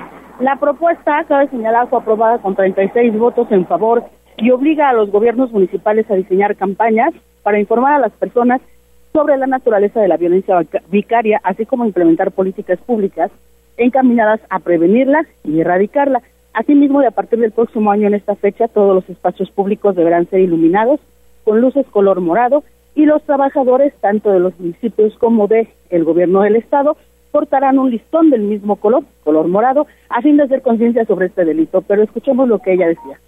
Juntos estamos construyendo un pueblo más seguro y respetuoso para todas las madres y sus hijos y hoy se lo decimos claro a este país. Esta decisión trascendental brinda un rayo de esperanza a las mujeres que han sufrido en silencio la dolorosa realidad de la violencia vicaria, aquella que les arrebata la posibilidad de ejercer su maternidad en plenitud. Con este acto damos un paso firme hacia la erradicación de esta forma de violencia en todas sus manifestaciones. Cabe señalar que hasta septiembre pasado, en Puebla se tenía registro de 75 casos de violencia vicaria. No obstante, hay muchas mujeres que son víctimas de este delito y todavía no logran identificarse así. Finalmente, y en otro momento de la sesión, la diputada Ruth Zárate propuso reformas a diferentes ordenamientos del Estado, esto con el objetivo de crear el registro estatal de personas agresoras sexuales y violentadoras de género. Este es el reporte. Perfecto, Lili, muchísimas gracias. Te dejamos chambear y que tengas buen fin de semana, Lili. 721, vamos a hacer una pausa y volvemos con una interesante entrevista. Vamos a un corte comercial y regresamos en menos de lo que canta un gallo. Esta es la magnífica, la patrona de la radio.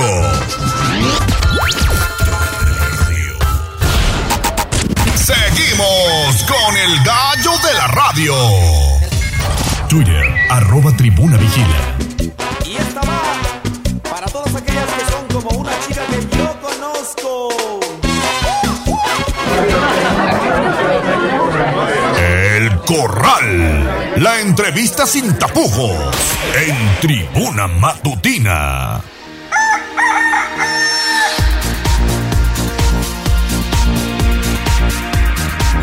7.24 de la mañana y es un gusto saludar aquí en el estudio de Tribuna Matutina a la secretaria municipal de Igualdad de Género, Karina Romero Alcalá. Cari, ¿cómo estás? Muy buenos días, queridas amigas y amigos. La verdad es que siempre es un gusto saludarles, a Leo, Jazz, a todos y a todo el auditorio sobre todo. No, gracias a ti, Cari, sobre todo porque siempre traes buenas noticias e interesantes también. Están eh, pues ya prácticamente lanzando lo que es este diplomado para empresas poblanas y que tiene que ver con garantizar la inclusión. eso es muy importante. Así es, Leo. Mira, como tú bien lo mencionas, es muy importante que nosotros hagamos equipo con la sociedad, con la administración también privada, no solamente seguir trabajando en lo interno, sino también ir eh, con las empresas para que se puedan inscribir, para que sepan que nosotros estamos trabajando en favor de la igualdad y que las empresas pueden participar en este diplomado que pues ayuda mucho a reducir las brechas de desigualdad que existen actualmente. Pero que además no tiene costo. Además, no, tiene costo. Es uno de los beneficios. Así es, no tiene costo, son 90 horas las que vamos a, impartir como como en el diplomado. Eh, la verdad es que tenemos cupo para 100 empresas, es decir, a dos personas por cada empresa y pues venimos a hacer la invitación para que quien quiera participar, participe con nosotros. Oye, platícanos, ¿dónde se va a llevar a cabo este diplomado? ¿Cuál va a ser el esquema y los temas que van a abordar? La modalidad es presencial y en línea. Eh, los módulos son seis. Eh, uno es haciendo visibles las desigualdades, inducción a la norma mexicana 025, sentando las bases hacia la reducción de las brechas de desigualdad, acciones estratégicas para la igualdad, rompiendo los techos de cristal, implementando buenas prácticas en favor de la igualdad laboral. Entonces, bueno, eso es lo que vamos a estar trabajando. Los especialistas precisamente en estos temas son los que lo van a impartir. Nosotros vamos a dar más detalle ya cuando tengamos eh, todas las empresas que van a participar para ver en dónde lo hacemos. Y pues bueno, ya estamos listos para que puedan participar con nosotros y que sobre todo también podamos tener grandes resultados. ¿Hasta cuándo está abierta la convocatoria y dónde pueden pedir más información? Hasta el 20 de junio la tenemos abierta, se pueden inscribir y tenemos un teléfono. Me traje mi acordeón del teléfono porque todavía no me lo aprendí. 22 23 09 46 00 extensión 6053. Ahí está la información. ¿Y qué han encontrado desde tu área en estos temas de igualdad laboral? Mira, los principales retos. Muy, muy interesante. Justo ayer fue Día Naranja y nosotros eh, fuimos al INE a dar una plática también justo de prevención de violencia y de todos los temas que hoy son muy importantes, hablando también de la desigualdad, ¿no? Eh, también creemos que las empresas quieren participar con nosotros en estos temas que también son prioritarios, pero a veces una, no los invitamos, ¿no? Y dos, también cuando son empresas, no, no saben a lo mejor cómo abordar algunos de los temas que son importantes como la igualdad. E incluso nosotros podemos decirles cuáles son eh, los, los espacios o las posiciones en donde hay áreas de oportunidad y ellos pueden también ayudarnos a que existan más mujeres en tomas de decisiones y que incluso ellos a lo mejor pueden decir, eh, no es que aquí no es su perfil y no precisamente. Hoy descubrimos que las mujeres rompemos estereotipos, que efectivamente ya en todos los puestos, en todos los lugares podemos ocupar posiciones y eso es lo que nosotros tenemos que seguirlo diciendo, tanto en la administración pública como en la privada. Creemos que también eso es importante y eso es también lo que hemos encontrado, que a veces no hay esta información que es muy importante pues para todas y todos. Claro, sí, sí, sí, sobre todo eso, sobre la información en torno a temas de inclusión y, ¿sabes qué? Garantizar que no exista también discriminación dentro de las empresas, porque hoy la discriminación parece que no, pero cada vez es más frecuente. Así es, también son temas muy importantes que justo también abordamos, que la norma 025 es muy específica en, en estos temas y que tenemos que seguirla conociendo, informándonos y actuando. Eso es muy importante. Entonces, en eso estamos trabajando, tanto interno como externo, y pues vamos a seguir haciendo todo lo posible para reducir estas brechas de desigualdad que existen actualmente. Oye, ¿y este diplomado es para empresas de, de cualquier índole? De cualquier índole, incluso eh, sectores automotrices, porque les digo, al final, estos sectores a veces son los que de repente vemos puros hombres trabajando, ¿no? Y yo se los platicaba la otra vez que, que, que, tuvimos una entrevista. Hoy las mujeres no solamente saben cambiar llantas, sino carros completos. Y esa es la idea, que podamos abrirnos un poco a estos temas en donde también las mujeres pueden ocupar puestos altos o diferentes puestos en distintas cosas. Por eso estamos invitando a todos los sectores automotriz, eh, cualquiera. La verdad es que aquí lo que queremos es que se involucren, eh, sepan, se informen y podamos hacer ejercicios prácticos donde ellos también puedan saber cómo hacer. Sí, hoy vemos mujeres en la construcción, ¿no? No, en todos lados. O sea, y desempeñando no solamente eh, en puestos que hasta hace poco tiempo nada más eran exclusivos para los hombres, sino ya en puestos de mayor jerarquía. Exacto, sí, Ale, como bien lo comentas, incluso nosotros en el programa que les hemos venido a platicar de Contigo Mujer para el Empoderamiento que encabeza nuestro presidente municipal Eduardo Rivera, nos ha pedido que incluso también eh, nosotros abramos como estos espacios y precisamente los oficios que estamos dando pues es mecánica automotriz, cursos de manejo, que también ha sido un éxito, eh, carpintería, plomería, reparación de electrodomésticos, que normalmente estaban pensados para los hombres, pero que hoy, sin duda alguna, nos damos cuenta que también pueden ser para las mujeres y que además hay grandes casos de éxito que ya los podemos contar y que la ciudadanía los puede conocer. Perfecto, pues ahí está entonces hecha la invitación para este diplomado de empresas incluyentes y si nos pudiéramos eh, repetir el número para cualquier información, por favor. Claro que sí, querida Leo. Es 2223-094600 con extensión 6053. Igual también a través de nuestras redes, sociales, de la Secretaría de Igualdad, las mías propias, nosotros podemos darles la información sin ningún problema a cualquier hora del día. Perfecto. Pues ahí está entonces la información. Karina Romero Alcalá, muchísimas gracias. Gracias a ustedes por la invitación. Buenos días. Buenos días. Buen fin de semana. Vamos a hacer una pausa y volvemos ya con toda la información deportiva. Vamos a un corte comercial y regresamos en menos de lo que canta un gallo. Esta es la magnífica, la patrona de la radio.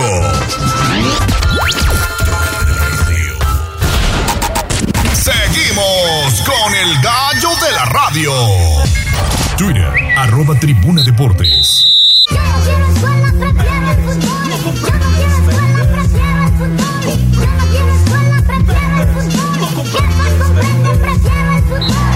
Fútbol, béisbol, box, libre, automovilismo y todo el mundo del deporte con Ernesto Romero, Mario Montero y José Luis Sánchez Solá, el Chelis. Béisbol, Liga MX. Adelante, Neto. ¿Qué tal, Gallo? Muy buenos días. Buenos días a todo el auditorio. Pues ayer Chivas apostó por no perder ante Tigres en busca de definir la final del torneo Clausura 2023 en su casa el domingo. Y pues parece que tuvo misión cumplida. Un partido bastante rocoso de pocas aproximaciones. Las Chivas terminaron rescatando un empate sin anotaciones del feudo felino en la ida por la final eh, del Clausura 2023 de la Liga MX que quedó mucho o dejó mucho que desear. Habrá que esperar lo que digan el próximo domingo, ya en el estadio de las Chivas, para conocer al nuevo monarca. En la línea telefónica, Mario Montero. Mario, muy buenos días. Buenos días, Gallo. Buenos días, Neto. Buenos días al auditorio. Pues ayer un partido de final ida que dejó mucho que, que desear. Muy peleado en medio campo, pocas aproximaciones, realmente al tiros a gol. Puedo decir que no hubo ni uno, ningún tiro entre los tres palos lo más cercano fue por ahí un rebanón eh, de, Chivas que casi se mete como un autogolazo, pero de ahí en fuera nada, nada. Chivas jugó a no perder, Chivas jugó con el camión atrás, jugó a rebatir los embates de Tigres y Tigres pues nunca encontró el camino al gol. Tigres eh, sufrió muchísimo en adelante de los tres cuartos de cancha, un André Pierre Guignac que se veía rebasado físicamente, que fue cambiado y que además un cambio que la gente de Tigres aplaudió, porque pues ya se nota que el francés físicamente no está para estos trotes. Ayer, eh, por más que Siboldi se rompió la cabeza, no encontró el camino a ser peligrosos. Un segundo tiempo que seguramente durmió a más de uno, que muchos, muchos cayeron eh, antes de que terminara el partido porque fue fue infumable el segundo tiempo, muy malo, al final 0 por 0 en una final y todo se va a definir el domingo en el estadio de las Chivas, siguiendo el plan seguramente de Paunovic que será eh, que había sido ayer sacar un resultado positivo, no perder y definir todo en casa. Entonces, pues Tigres no aprovecha la localía, no logra nada, Chivas saca el plan de juego, le salen las cosas y pues todo, todo quedó para el domingo próximo. Exactamente, bueno, pues no está definido nada en la final de la Liga MX. Fíjate que yo lo que observo fue un partido muy muy trabado, de lucha, de fuerza, de muy poco fútbol. Eh, la única que recuerdo de mayor peligro fue esta aproximación. Fueron dos, una del lado de Chivas, de Brizuela, que un error ahí del defensa central de Tigres lo dejó prácticamente en un penal en movimiento que tiró por arriba. Esa fue la que tuvo Chivas, la única. Y la otra para Tigres fue en este rebanón del pollo briseño que pega en el, en el travesaño, se la deja también ahí prácticamente a, a Guiñac y Guiñac la echa a un lado y luego dice que supuestamente lo empujaron o lo tomaron o lo agarraron, como lo quieras ver. No hubo más, ¿eh? No hubo más. Eh, estaba reflexionando en torno al juego de ambas escuadras y creo que los dos, su final fue eh, contra Chivas, contra América, en el caso de Chivas, y la final de Tigres fue contra, contra Monterrey. Esas fueron sus finales de ambas escuadras y ahorita la verdad es que ya llegan pues, eh, pues prácticamente muy, muy, muy reservados y todo se definirá en la, en la vuelta, ¿eh? Sí, bueno, que Tigres lleva cuatro partidos malitos, porque los dos duelos ante Monterrey también eh, fueron de muy poco espectáculo. De hecho, Tigres solamente con una llegada al marco contrario en el partido de vuelta es como consigue la anotación ante Toluca en ese duelo de vuelta, pues da una de sus peores exhibiciones prácticamente porque en la ida ya había sentenciado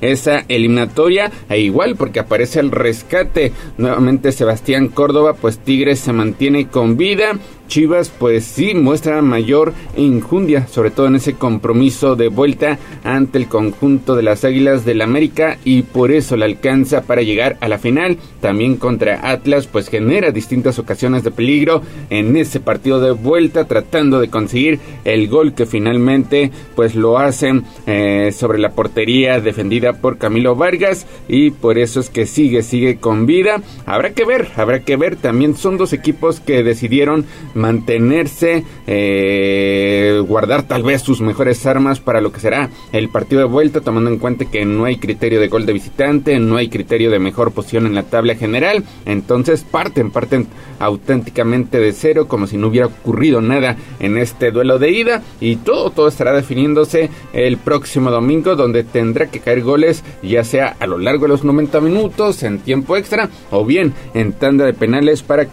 conocer al nuevo monarca, Mario.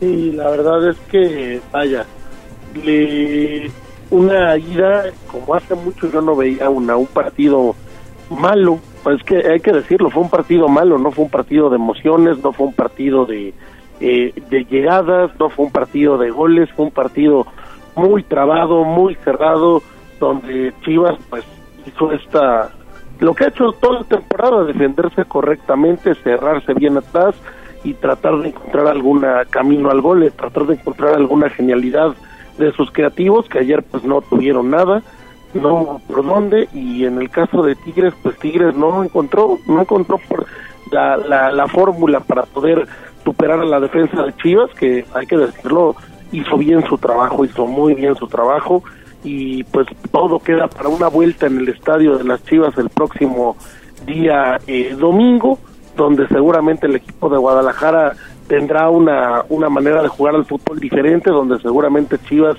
eh, tratará de buscar los goles rápido y donde pues Tigres Tigres tiene una misión muy Sí, sí, sí, sí. Veo, veo con más poder ofensivo a Tigres, pero la verdad es que es que Chivas lo mejor que hace es defenderse. Tiene muy buenos laterales, defensas laterales muy muy buenos. Eh, por un lado este Chiquete que ha hecho buen torneo, buenos partidos y, y Alan Mozo que regresó a este nivel que en algún momento le vimos en Pumas Neto. Sí, sí, sí y veremos, veremos qué tanto pueden rendir para lo que será el partido de vuelta. Previo a entrar a esta sección platicábamos acerca de las finales con menor espectáculo que recordemos. Sí. Eh, se me venía a la mente la de 2006 entre Pachuca y el conjunto de San Luis. esa fue infumable. Sí, que termina ganando Pachuca apenas por la mínima diferencia y gracias, gracias a un penal. Muchos recuerdan el de Nicaxa Celaya en el último campeonato largo donde sí eh, contaba el criterio de gol de visitante. A raíz de esa final, pues lo quitan porque Necaxa pues había conseguido el empate como visitante a un gol. Le bastaba el 0-0 en el partido de vuelta y así jugó a defender ese 0-0 y finalmente consigue el bicampeonato. El equipo entonces dirigido por Manuel Lapuente también pasa como una de las finales con menor espectáculo. Otros mencionan la de Tigres contra León. Tigres que también estuvo involucrado en otra final de poco espectáculo donde Tigres termina ganando 1-0, donde se esperaba un partido pues de muchísimas aproximaciones porque llegaban dos equipos con una propuesta de fútbol bastante agradable que habían arrasado a lo largo de la campaña. Eso fue en 2018, pero pues apenas Tigres termina ganando por la mínima diferencia para conseguir una estrella más al estilo Ricardo Tuca Ferretti. Otros mencionan la última final entre Cruz Azul y América, sobre todo porque existía el antecedente de lo dramático que fue la final de 2013 entre América y Cruz Azul. Ya en la segunda, en 2018, Cruz Azul se muere auténticamente de nada, no ofrece resistencia y América pues lo define prácticamente en el duelo de ida con esa victoria por marcador de dos goles a cero. En el partido de vuelta simplemente no pasa nada. Mayo de las finales que recordamos, eh, pues sosas, rocosas, con poco, eh, poco que pues valga la redundancia, poco que recordar. Sí, sí, sí, las que mencionaste correctamente, finales muy aburridas y esta pues parece que va en ese camino. La verdad es que generalmente un partido final tiene que ser interesante, tiene que ser emocionante, tiene que ser de goles. Ahora no lo fue, no lo fue, fue un partido bastante malo, de los peores de esta temporada, de este torneo, donde pues Chivas en el minuto eh, 40 renuncia a atacar y dedica, dedica el resto del partido a defenderse y donde Tigres no encuentra caminos a, hacerle daño a Chivas, no los encuentra en ningún momento, fuera del rebanón de Briseño pues no, no trae nada, repito, este Guiñac que parece que durante esta liguilla está mostrando eh, este esta disminución en su capacidad física que le está costando muy cara. Ayer el francés ya no se volvió el ariete que lucha, que pelea, que abre espacio, simplemente caminó por la cancha el tiempo que estuvo, Quiñones muy, muy, muy trabado, muy bien marcado, un, eh, un Córdoba estuvo apagado, apagado totalmente, y un Laines que se tropezaba una y otra y otra vez, entonces pues no hubo, no hubo por dónde Tigres encontrar algo, Chivas con una defensa seria, férrea, sacando todo lo que llegaba, muchos balones reventados, muchísimos balones reventados a donde fuera, pero pues le funcionó y si ese era el plan del señor Paunovic, pues bueno, la primera parte del plan ya está hecha. Así es, así es. La primera parte, creo que sí, como bien lo mencionas, Mario, ya está hecha. ¿Sabes a quién ya no, ya no se le ve mucho? Eh, obviamente en cualquier momento puede despertar, pero Guiñac han dado mal, ¿eh? Han dado mal Guiñac. Ya prácticamente. No, y no es, no es el mismo jugador de, de torneos pasados. Obviamente los años pesan ya un poquito, pero Guiñac en cualquier momento despierta. Sin embargo, bueno, pues ayer incluso salió de cambio, ¿eh? Salió de cambio el francés y eh, bueno pues tratando de, buscarle ahí eh, otras otras variantes digamos a la ofensiva de parte de Robert Dante Siboldi y quien anda muy bien eh, que está digamos comandando fíjense ustedes la ofensiva de Tigres pues es Córdoba eh Sebastián Córdoba la verdad es que anda muy muy bien el chavo Igual, estuvo muy solito, muy solito se le vio ayer a Córdoba sí. y muy fallón también. Y el caso de Guiñac, bueno, pues es que los años no pasan en vano el tema de Guiñac es que ya los balones filtrados ya se le van, ya no los alcanza. No sé si traiga alguna eh, comodidad física, pero la verdad es que este no ha sido su torneo. Cada vez se le ve lento al francés, se le ve pesado y pues es algo que le duele mucho, mucho a Tigres. Porque si no tienes un Guiñac abriéndote los espacios, calándote la marca, siendo el ariete que era, pues no, no, los, los creativos que son Laines y Córdoba no van a encontrar caminos y en el caso de, de, Quiñones, ayer a Quiñones lo vi también desesperado, fallando, tropezándose solo, o sea, realmente el, famoso ataque eh, devastador de Tigres pues, ya no lo es. Y ayer Chivas cerró bien los espacios, jugó con mucha inteligencia la defensa, fuera del de, error de, de Briseño, pues no hubo errores, se jugó por nota, supieron secar a, los mediocampistas ofensivos de Tigres y entonces pues eh, a lo mejor no, no habrá sido vistoso ni bonito ni tuvieron juego ofensivo pero lograron sacar ese 0-0 generó más peligro el Diente López, ¿eh? De ese poquito tiempo que entró generó más peligro que Quiñones, ¿eh? Sí, igual Nico Ibáñez que terminó pues entrando de relevo para la parte complementaria precisamente en la idea que tuvo Robert Dante Siboldi de encontrar mayor profundidad en la zona de ataque, de buscando hacer modificaciones y lo mejor, lo mejor de la final, pues el espectáculo, el ambiente que llega a poner la afición por parte de los Tigres, que pues llevan, llevan con una década sumamente positiva, tratando de llegar a finales. De hecho, el estadio de los Tigres pues se convierte en el escenario con más finales en este milenio,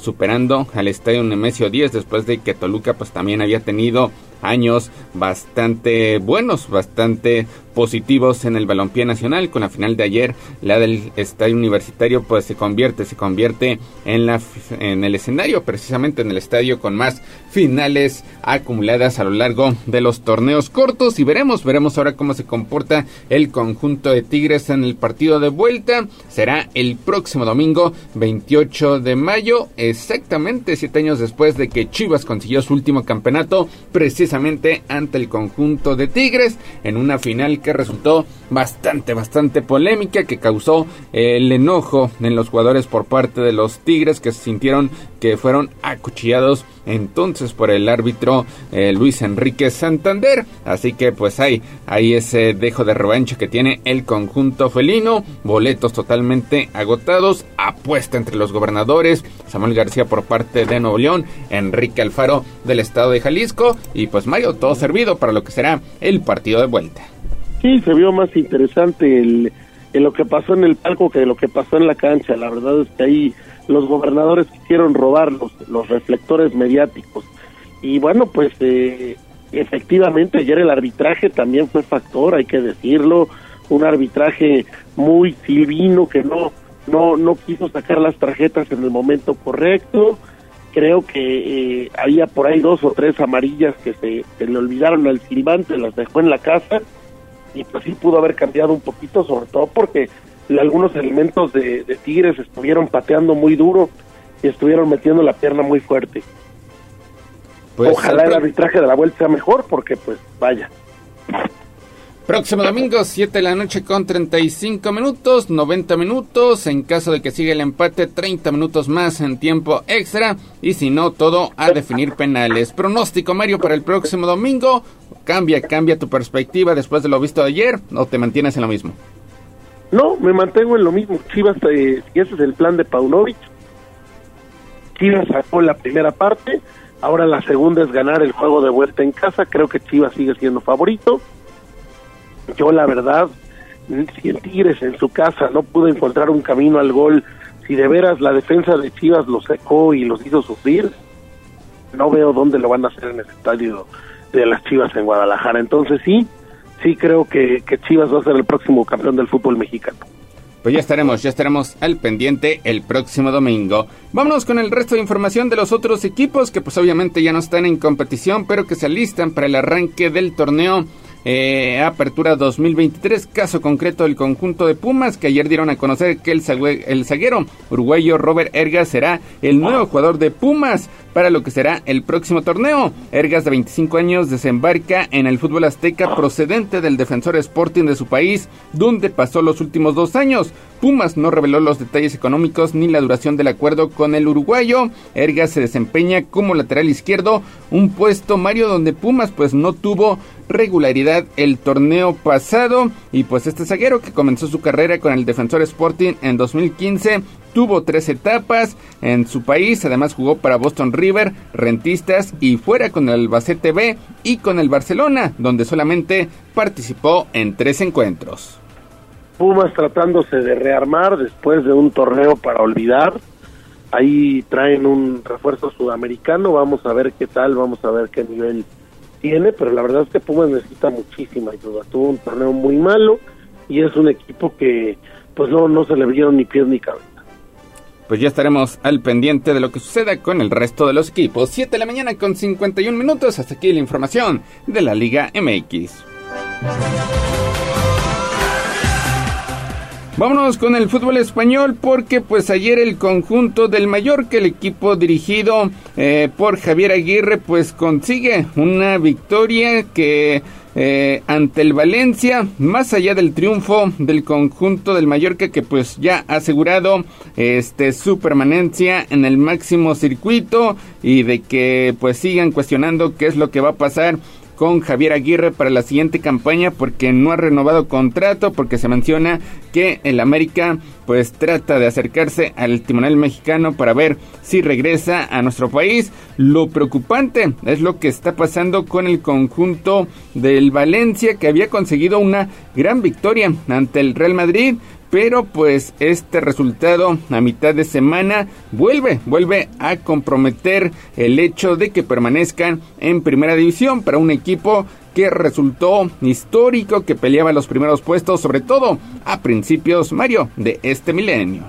Sí, el Valencia que a pesar a raíz de haber sido comprado por un consorcio chino se ha convertido en un equipo que ha ido de más a menos, que ha pues eh, vendido a sus jugadores importantes, que ha tenido momentos muy difíciles, ahorita a pocos puntos del descenso, uno de los históricos del fútbol español, pues tiene una derrota dolorosa con el Mallorca de Javier Aguirre, Javier Aguirre que ya logró el objetivo que es la permanencia de su equipo, y bueno, pues al Valencia le quedan dos jornadas de terror donde tendrá que buscar el camino para poder mantenerse, primero este próximo domingo ante un rival directo de descenso ante el español de Barcelona, que es otro de los que se encuentra en la tablita.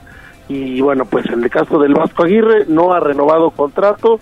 Él ya dijo que ayer le preguntaron por el tema del América, él ya contestó que no está interesado en regresar a la Liga MX, que en este momento está concentrado con su equipo que es el Mallorca y que no tiene ganas de hablar de temas de México. Pues ya veremos, ya veremos qué es lo que pasa con Javier Aguirre, sí, prácticamente descartando un posible regreso a nuestro país para estar eh, dirigiendo a las Águilas del América que siguen, siguen en búsqueda del timonel. Y por cierto, Fernando Ortiz se menciona que podría encontrar empleo y es que Monterrey pues está interesado en hacerse de sus servicios. No se han desprendido de Víctor Manuel Bucetich, pero sí causó muchísima molestia la forma en la que cayeron ante Tigres, sobre todo porque es el rival de la ciudad.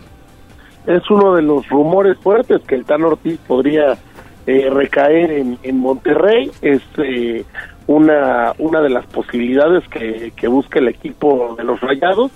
Todavía no le dan las gracias a Víctor Manuel Bucetich. Además, pues Bucetich es un gran torneo. Lo doloroso fue esta eliminación ante Tigres en, un- en una liguilla en la que pues a Monterrey no le fue nada bien, no, fue una, no hizo una buena liguilla. Y entonces, pues bueno, por eso se habla de que la directiva estaría buscando otra opción para el banquillo, a ver qué, qué decisiones toman de aquí a que empiece el próximo torneo.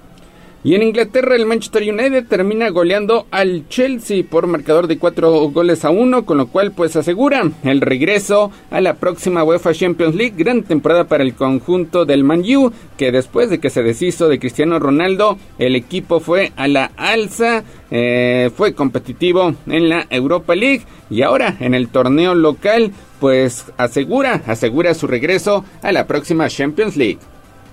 el United después de años de eh, tumbos de tristeza de no poder estar en Europa, pues por fin acaba de asegurar su regreso, acaba de, de, volver un equipo que tiene cinco Champions, que bueno, no es cosa menor, un equipo que es de los históricos, estará de, de vuelta el próximo año, a diferencia del Chelsea, del Liverpool, que ayer fue una verdadera tragedia el hecho de que no estará en Europa el próximo año, tampoco eh, estará el, eh, bueno, pues varios equipos de los importantes de Inglaterra después de malas, malas temporadas.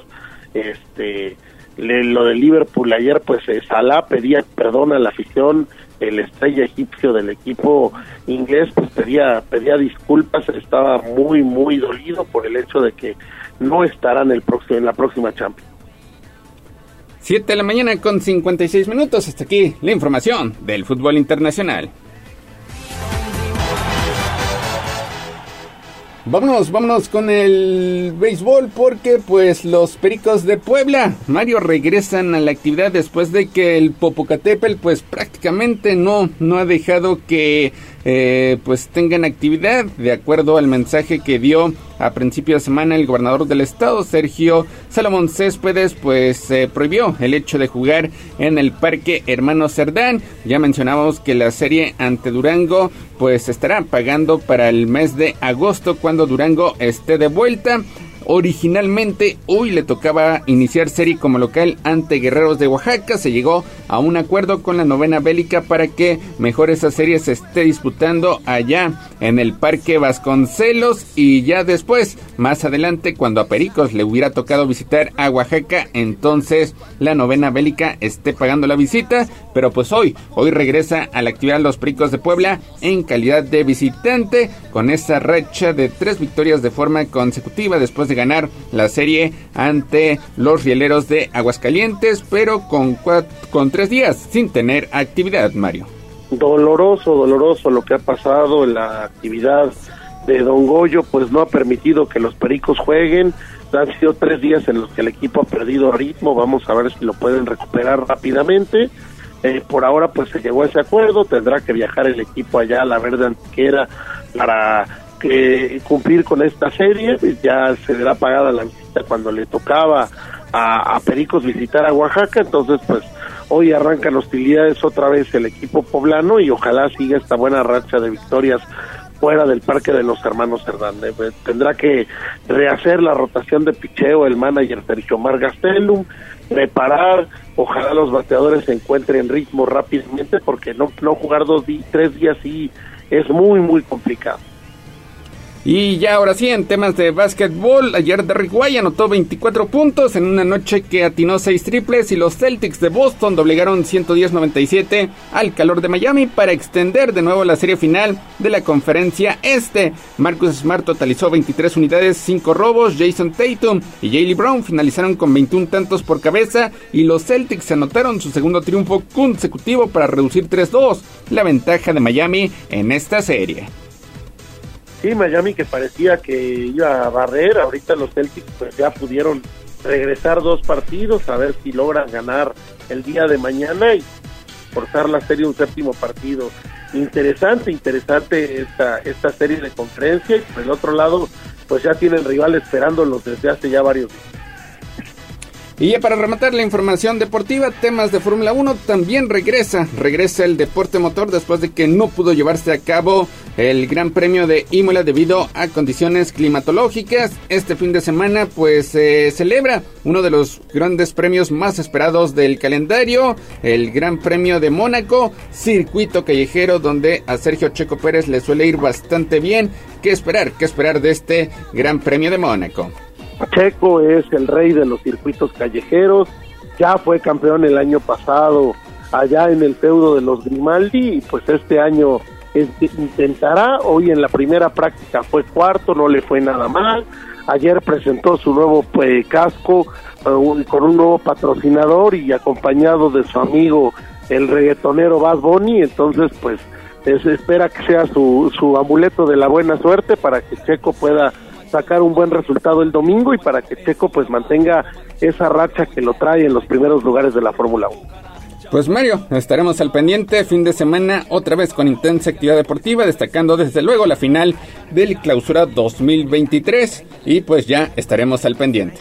El domingo Fórmula 1, el hay básquetbol, mañana hay un juegazo, el obviamente la final del fútbol mexicano el domingo por la noche, entonces habrá intensa, intensa actividad, las ligas europeas que ya están cerrando, que ya están en las últimas jornadas, y la final de la Europa League, la final de la Europa League también.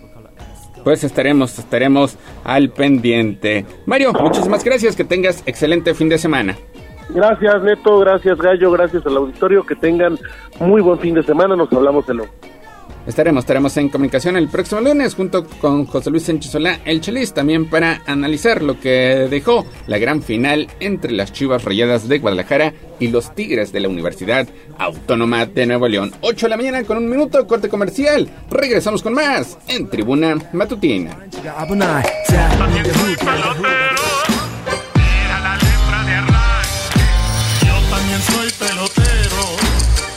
Ganó el tiempo.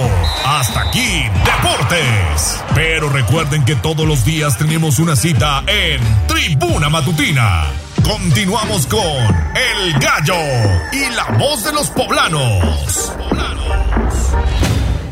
Somos la magnífica y estamos en Puebla. En el 95.5 FM y 1250 AM. Atlixco de las Flores. 99.9 FM. Y en Zacatlán de las Manzanas. 88.3 FM. La magnífica. La patrona de la radio. Seguimos con el gallo de la radio. Sitio web tribunanoticias.mx. Tribuna Matutina, en resumen con la voz de los poblanos. Buenas noticias. Este lunes regreso a clases normales. Isabel Merlo, titular de la Secretaría de Educación Pública, informó que se reactivan las clases presenciales este 29 de mayo, pero la contingencia por el volcán Popocatépetl continúa. Y esto fue lo que se dijo en la conferencia matutina. Un análisis serio con base en los resultados de protección el monitoreo que realiza la Coordinación General de Protección Civil del Gobierno del Estado de Puebla, considerando que la actividad actual del Coloso no pone en riesgo la seguridad de la comunidad escolar, la dependencia determinó que las clases presenciales en los 40 municipios cercanos al volcán se reactivarán el próximo lunes 29 de mayo del año Buenas noticias y además con una inversión de 1.200 millones de pesos, el gobernador Sergio Salomón Céspedes y la rectora de la UAP Lilia Cedillo anunciaron la construcción de CU número 2. Inicia la exportación de 500 toneladas de blueberries a Estados Unidos y otros países, una producción que se realiza en el pueblo mágico de Zacatlán. Pronto la Fiscalía General va a esclarecer el asesinato de Marco Aurelio Ramírez, periodista originario de Tehuacán. Y Puebla es la cuarta entidad del país con mayor inversión extranjera directa, así se reportó el día de ayer por parte de la Secretaría de Economía. Teresa Castro, secretaria de Finanzas, deberá comparecer ante el Congreso del Estado la próxima semana. Además, en información de la ciudad, restauran una de las obras pictóricas más importantes del acervo histórico del municipio. Se trata de la pintura al óleo titulada La Batalla de Puebla, realizada por el pintor mexicano Patricio Ramos en 1862. Esto lo informó el gerente de la ciudad, Adán Domínguez. Pendientes de arroba noticias tribuna, tribuna vigila y código rojo.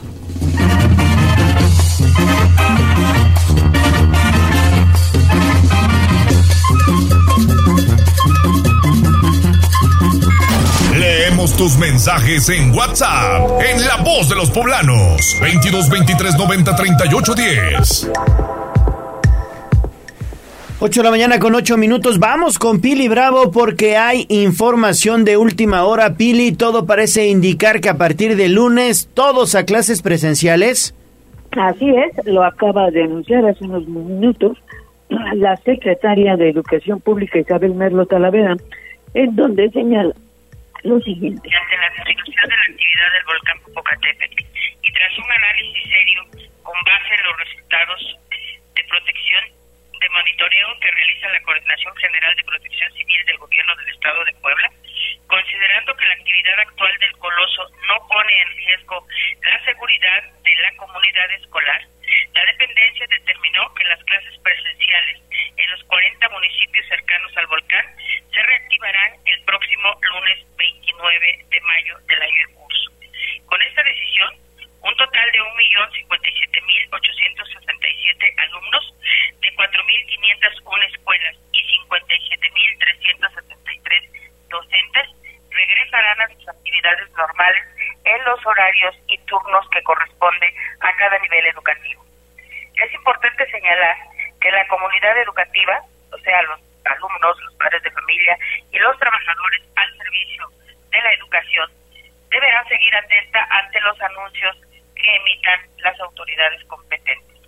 Y bueno, pues ahí está el anuncio. El próximo lunes se regresa a clases, pues ya de manera normal. El fin de semana se ocuparán los comités de padres de familia y el personal de educación de servicios para limpiar la ceniza que pudo haberse acumulado en patios o azoteas de los planteles educativos, pero el gobernador del estado, Sergio Salomón Céspedes, señala que a los padres de familia siempre estar atento a cualquier recomendación o comunicado que se haga.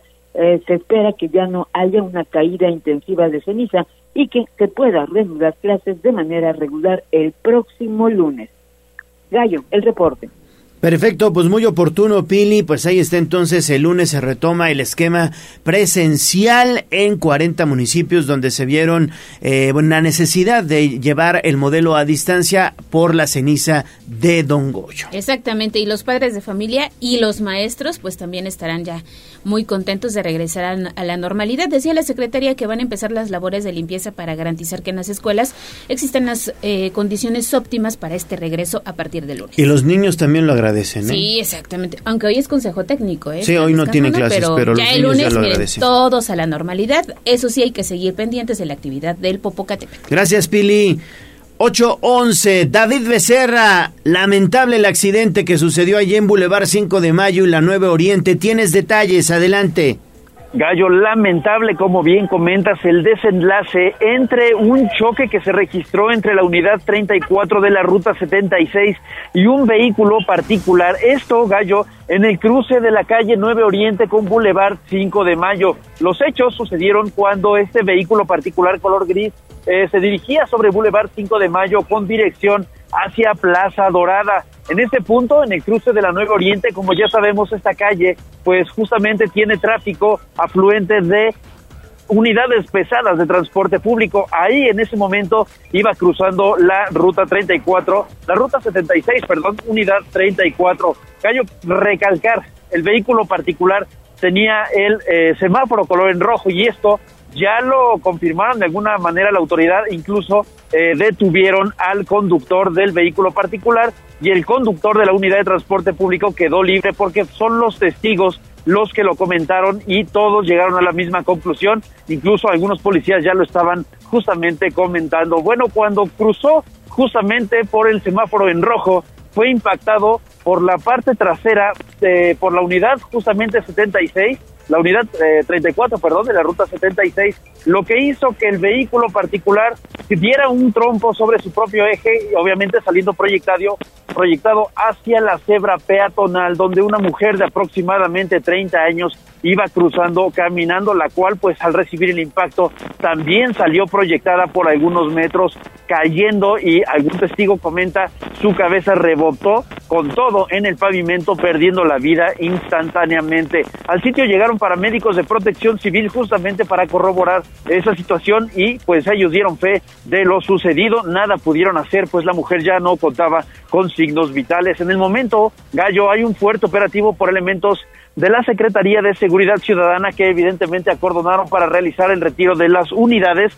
lo cual ya ha sucedido, ya retiraron ambas unidades, Gallo, y pues ya nada más están en espera de los servicios forenses para que realice el retiro del cuerpo de esta mujer de aproximadamente 30 años. Como te comentaba, el conductor de la unidad eh, particular Gallo pues fue detenido, se encuentra dentro de una patrulla y será pues llevado a la autoridad para deslindar la responsabilidad o fincar responsabilidades en este caso pues debido a lo sucedido. Ya será la autoridad quien determine la sanción pertinente y pues evidentemente familiares también llegaron al sitio, familiares del conductor de la unidad particular pues para también entrevistarse con los elementos policíacos y saber qué es lo que procedía en estos momentos. Lamentable el incidente y pues obviamente Gallo también se está generando eh, tráfico en la zona debido a que el carril principal del Boulevard 5 de Mayo con dirección hacia Plaza Dorada se encuentra totalmente bloqueado. Los coches están pasando por la lateral, aquí a un lado de este famoso cine que se encuentra en la zona y pues evidentemente eso ha hecho que pues se genere carga vehicular importante. Gallo es la información esta mañana, lamentable información por imprudencia nuevamente y hacer caso omiso a señalética urbana. Tome sus precauciones, es la información.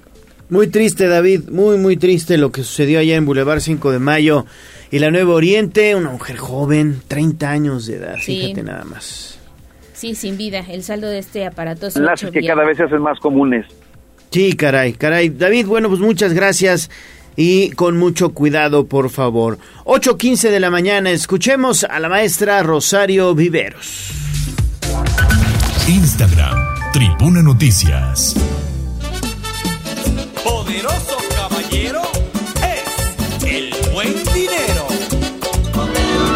Tengo una columna, tengo dos columnas, tengo tres columnas, sí. Parecen unas torres todas las monedas que yo he guardado aquí. Bien, ahorrar es el paso más importante, pero ustedes deberían aprender más sobre el dinero. El granero. Aquí nuestros consejos de economía. En Tribuna Matutina. Maestra Rosario Viveros, qué gusto saludarte. Seguimos, maestra, con los tips para emprendedores. Muy buenos días. Leo, buenos días, Ale, buenos días. Aquí Buenos un días, poco maestra. asustados con el con la noticia que acabamos de escuchar, ¿no? Pero bueno, hablemos de algo un poco menos complicado. ¿Qué les parece? Adelante, maestra. Claro que sí. Bueno, pues eh, otro de nuestros tips para los emprendedores es muy, muy importante. Controla los gastos que tengas para tu empresa. Y se, se recomienda aquí, dice, ser escalable. ¿A qué vamos con ello? Cuando nosotros iniciamos un proyecto, pues siempre tenemos ambiciones y siempre tenemos esperanzas. Eso es una realidad. Pero algo muy importante es tener los pies pues bien puestos en la tierra, porque mientras no logremos tener una estabilidad en ventas, una estabilidad en clientes, pues no debemos gastar más allá de lo estrictamente necesario, ¿no? ¿A qué voy con esto? Muchas veces eh, iniciamos un negocio y tenemos, bueno, el, establecimiento lleno, lleno absolutamente de todo lo que pudiésemos vender. Pero la realidad es que si no se vende, pues lo que tienes ahí es dinero parado. Entonces, ¿qué pasa? Pues evidentemente empezamos con problemas pues de solvencia. ¿A qué vamos con esto? Sí, ten por supuesto artículos para vender, porque bueno, si estás iniciando, ni modo que no tengas eh, inventario, pero siempre ten tus gastos controlados, ¿no? Conforme veas que las ventas van aumentando, que te vas haciendo de clientes, bueno, pues es el momento de empezar a aumentar los artículos que tienes en tu negocio, ¿no? ¿Por qué? Pues porque tener ahí el, establecimiento lleno de artículos, pues es fascinante, pero el problema es si no se venden, pues llegar el fin de mes, tendrás que cubrir gastos fijos y no tendrás forma de hacerlo. Entonces, siempre, siempre controlemos los gastos. Ahora, algo muy, muy importante. Muchas veces cuando iniciamos un negocio olvidamos esos gastos básicos, ¿no? Los que llamamos costos fijos, es decir, la luz, el agua, el teléfono, el gas, si fuera el caso, la nómina, a lo mejor si tienes algún colaborador o incluso tu, tu propia nómina, pues son gastos que de una u otra forma tienes que tener cubiertos desde el inicio de tu pues de tu operación. Entonces, muchas veces a los emprendedores pues se les olvida esto, ¿no? Pensamos que las ventas van a llegar eh, a manos llenas, cosa que sería lo ideal, pero no siempre es lo real, y olvidamos que a fin de mes pues hay que cubrir estos pagos, ¿no? Y que de una u otra forma pues la luz, el gas, el internet, etcétera, etcétera, pues no te van a esperar, ¿no? Y te van a decir, bueno, cuando vendas me pagas. Entonces, este concepto de controlar los gastos es total, totalmente necesario y totalmente importante para todo aquel emprendedor. ¿Qué les parece, chicos? Pues muy interesante, maestra, lo que nos estás eh, platicando con el asunto este de sí, bueno, pues eh, tendremos nuestros productos prácticamente ahí están en el aparador, esperamos a que llegue alguien y no se venden, se siente bien feo, ¿no? Seguramente, Leo, y la realidad es que pues eh, seamos realistas, ¿no? Muchas veces, eh, pues cualquier negocio que inicia, pues primero tiene que hacerse de un nombre, ¿no? Y de una clientela. Bien dicen por ahí que la publicidad de boca a boca, pues es la más importante y la más efectiva. Entonces, pues mientras esto no sucede y solamente son buenas intenciones, pues tenemos problemas, ¿no? Entonces, pues aquellos emprendedores que están iniciando sus proyectos, pues tener esto en cuenta, ¿no? Todos queremos, por supuesto, que nuestro negocio prospere, pero sí tengamos los pies en, el, en, el, en la tierra muy bien puestos, ¿no? Y analicemos, pues, estos gastos fijos que de una o de otra forma tienes que tener cubiertos y, bueno, evidentemente, pues, hacer todo lo posible para que estas ventas, pues, inicien y una vez iniciadas incrementen, ¿no? Para que entonces tu negocio vaya creciendo. Digo, independientemente del, del rubro que sea este negocio. Eso es una realidad, vaya, diaria, ¿no? ¿Qué pasa? Muchas veces lo hemos visto, ¿no? Pasas afuera de un negocio, el negocio está muy muy mono, muy bonito, muy muy bien este montado, pero desgraciadamente no tiene gente, ¿no? Entonces, pues mientras es un día, dos días, bueno, dices grave, pero no tanto, pero cuando empiezan a pasar los días y las ventas no aumentan, pues del otro lado te volteas y dices, chin, faltan menos días para que acabe el mes y faltan menos días para que mis pagos, mis facturas habituales que tengo que cubrir, pues se llegue la fecha, ¿no? Entonces, pues es el momento de pensar, ok, ¿qué pasa con esta, pues esta pequeña contabilidad, digámoslo así, que debíamos llevar, ¿no? El, el saber cuánto tengo que pagar de, de forma fija y cuántos ingresos realmente estoy teniendo, ¿no? Entonces, en función de ello, bueno, pues tomar decisiones y hacer ajustes para el crecimiento de tu empresa. ¿De acuerdo? Perfecto, maestra. Pues con eso nos quedamos. Agradecemos como siempre tu colaboración. Muchísimas gracias y buen fin de semana. Igualmente, Leo. Ale, un abrazo, cuídense mucho y nos estamos escuchando pronto. Que estén muy bien. Así es, maestra. Gracias por esta intervención y nos escuchamos la próxima semana. Gracias, maestra. Y vamos a hacer una pausa y volvemos con más a Tribuna Matutina. Vamos a un corte comercial y regresamos en menos de lo que canta un gallo. Esta es la magnífica, la patrona de la radio.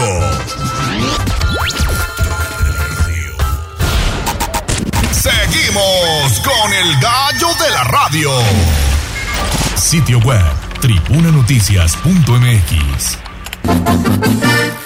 florete, vitore, cacahuate, trae chocolate, mazapán, cigarros, rosas, bolas y tamal, Chilátomos son partículas indiferentes, ¿verdad? Que al rozarse vienen haciendo una fuerza que pudiéramos llamar más bien porque, mire usted, son cositas pequeñísimas, ¿verdad? Que una vez conjuntas es la palabra, la palabra lo dice, la apotología de la palabra, por ejemplo. Mejoremos nuestro lenguaje con Miguel Campos y sus minucias del idioma. Parte de la mitad de la partícula de, del átomo. Estamos de vuelta en Tribuna Matutina. Gracias por continuar con nosotros. Hacemos enlace con Miguel Campos y sus minucias del idioma. Adelante, Miguel. Muy buenos días. Muchas gracias, Leo. Buen día a todo el auditorio, como siempre, como todos los viernes. Y pues hoy les quiero platicar de la precisión en el manejo de las palabras, precisamente. eh, ser, ser exactos en cómo las entendemos y cómo las manejamos. Pero antes, si me permites, les damos a nuestros oyentes la trivia para que piensen un poquito. Hay una frase que se usa mucho en México, que es lapsus brutus, cuando alguien comete un error, alguna imprudencia, una tontería extrema, dice, tuve un lapsus brutus. La pregunta que les hago es muy sencilla, solo piénsenle y contesten si esta frase es correcta, si es válida, pues. Insisto así, insisto de no. Eh, al final les doy una explicación somera que además vamos a enriquecer con otros ejemplos. Bueno, volviendo a nuestro tema central, la precisión de las palabras. El gran filósofo chino Confucio eh, tiene un aforismo muy conocido que empieza así, dice al inicio, si no se usa con precisión el idioma, lo que se dice no es lo que se quiere decir. Punto. Es contundente. Si yo utilizo mal una palabra, la transmito, quien la oye, la oye mal, no la entiende o no esperaba esa palabra, pues me va a malentender y va a hacer cosas que yo no indiqué. Estoy leyendo muy em, entusiastamente, ya les he platicado, las novelas de Agatha Christie, sus narraciones, y estoy ahorita justamente con la novela Cinco Cerditos, así se llama, Cinco Cerditos. Agatha Christie escribió novela policíaca y en la novela policíaca siempre hay una, un, asesinato de persona muerta. Bueno, leyendo esta novela me llamó la atención que cuando un fiscal acusó a una persona sospechosa justamente de haber matado a alguien, dice, eh, no la acusamos de, asesinato, la acusamos de homicidio y sin embargo no nos funcionó, finalmente la condenaron. Yo me quedé eh, realmente extrañado porque dice no la acusamos de asesinato, sino de homicidio. Y resulta que en efecto eh, ambas palabras son diferentes. La palabra asesinato tiene que ver obviamente con matar a alguien, a una persona, pero cuando hay ventaja, alevosía e incluso un pago por ese motivo, ¿no? Como, lo hace un sicario. Ese es el asesinato. En cambio, el homicidio, pues es matar a alguien, pero sin estos, eh, sin estos elementos de alevosía, ventaja de cobrar por ellos, sino simplemente, por ejemplo, en un accidente, en un atropellamiento, son, son homicidios, no asesinatos.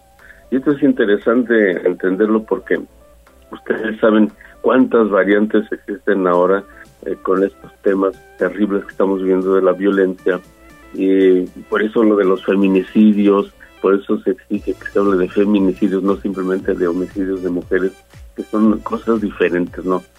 Pero ya platicaremos algún día de toda esa que podríamos llamar subprecisión, vamos, eh, conceptos todavía más profundos que tienen un fundamento. Por lo pronto ya despejé esa duda de cuál es la diferencia. Y bueno, yendo un poquito más, les platico de otras dos palabras que también nos han dado estos problemas. Ya en otra ocasión he sostenido que la palabra plausible nunca jamás debe usarse con el sentido de posible. Por ejemplo, cuando un, eh, un gobernante dice que va a construir un puente y dice la frase, este puente es plausible, este puente, queriendo decir que esta obra es posible, ¿no? Es posible de que la hagamos. En realidad es una incorrección. La palabra plausible tiene dos sentidos muy exactos. Uno que es lo que es digno de aplauso, que en este caso sí sería cuando ya esté hecho el puente, pues fue una obra plausible, digna de aplauso. O también cuando formulas alguna postura, una teoría, y dice alguien, oye, tu teoría es plausible, no significa que sea posible, sino que es admisible, es válida, la aceptamos, ¿no? Pero hasta ahí. Entonces, ojo con eso porque plausible, posible y probable son cosas muy diferentes. Posible cabe, queda en ese terreno de la posibilidad, de a lo mejor, el probable que lo puedes probar exactamente con números, con experimentos, y plausible se reduce simplemente a lo que es digno de aplauso y aquello que es que se admite, se admite para su revisión, digámoslo así. Y luego, por último, la palabra pirata.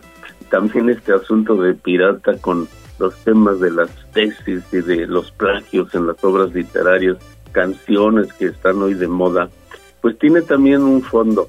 Hace algunos años el escritor español Alberto Vázquez Figueroa publicó una novela que se llama Piratas y recuerdo que explicó perfectamente la diferencia entre los cuatro tipos de piratas que hay.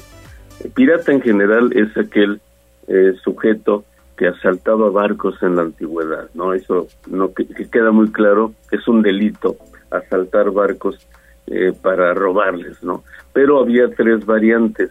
Los piratas que llegaban a las costas eh, así muy discretamente y, y, esperaban incluso que algún barco se hundiera, eh, a veces lo atacaban para hundirlo, pero una vez hundido rescataban los tesoros que llevaba. A estos piratas se les llamaba filibusteros, una palabra de origen, de origen holandés. Y los filibusteros, precisamente por vivir cerca de las costas, a veces hacían causa común con los lugareños, se hacían amigos, convivían y a veces se quedaban a vivir ahí. Luego tenemos los bucaneros que eran muy salvajes, una palabra de origen francés. El bucanero ese no solo hundía los barcos, sino llegaba a las costas y mataba a la gente, abusaba de las mujeres, se llevaba a los marranos, los animales. Era un, era un pirata muy belicoso. Eh, y finalmente tenemos el corsario, el famoso corsario, que era aquel que tenía permiso de su gobierno para perseguir barcos eh, de otra nación cuando estaban en guerra. Eh, por incluso les daban una banderita que la llevaban allí al frente diciendo tenemos permiso de atacar a esos barcos y ya lo que quedaba del ataque pues se les quedaba a ellos, ¿no? Si había tesoros, eh, eran los dueños con permiso de su gobierno. De ahí la frase que hoy manejamos mucho de que alguien tiene patente de corso, se maneja mucho esto en la política, tiene patente de corso, es decir, permiso para robar, dicho en términos muy, muy metafóricos. Bueno, aclarados estos tres conceptos, estas tres palabras, su precisión, vale la pena usarlas correctamente. Vamos a la a la trivia, estimado de Ale. Bueno, la trivia de hoy, esa palabra que usamos en México es una broma, no existe no hay tal lapsus brutus, es una eh, una tomadura de pelo con la palabra brutus porque pues no tiene nada que ver con el latín bruto. Eh, la palabra lapsus en latín significa caída, resbalón, error, propiamente caída. Y solamente tenemos tres tipos de lapsus que manejamos mucho con ese concepto latino todavía. Uno es eh, el lapsus memoriae, así se llama, lapsus memoriae, se escribe memoriae en latín y hay que respetarlo cuando lo escribimos. Y quiere decir olvido, cuando algo se te olvidó y dices otra cosa por la que debías decir. Dices, tuve un, un lapsus memoriae. Cuando tienes un error ortográfico al escribir, la frase es lapsus calami. Calami quiere decir caña, que era el artefacto con el que antiguamente se escribía, algo así como las famosas plumas de aves las cortaban y escribían con, con el extremo afilado. Era lapsus calami, un error de escritura. Y el, otro lapsus es el que tenemos con... Eh, eh, te digo, mi estimado Leo. Lapsus, lapsus, bueno, se me fue en este momento y eso podríamos decir que es un lapsus memoria, para que quede claro, ¿no? Hablando de, precisión. Bueno, pues la respuesta finalmente a la trivia, en efecto, es que no existe esa expresión lapsus brutus en español, ni siquiera en México, es, un, es una tomadura de pelo y hay que evitarla. Bueno, si me permite nada más un anuncio, estamos por estrenar nueva revista en junio, Ibarita la revista, y nuestro tema esta vez será educación y cultura. Estén pendientes porque a partir del próximo martes, miércoles ya está en línea y por supuesto el próximo viernes abundaremos sobre ella, estimados Leo Ale. Que tengan muy buen fin de semana, buen viernes. Igualmente para ti, Miguel, excelente fin de semana, como siempre muy interesante tu colaboración y nos escuchamos el próximo viernes, estimado Miguel. Te mando un fuerte abrazo. 8.34 de la mañana, pausa y volvemos con más a Tribuna Matutina. Vamos a un corte comercial y regresamos en menos de lo que canta un gallo. Esta es la magnífica, la patrona de la radio.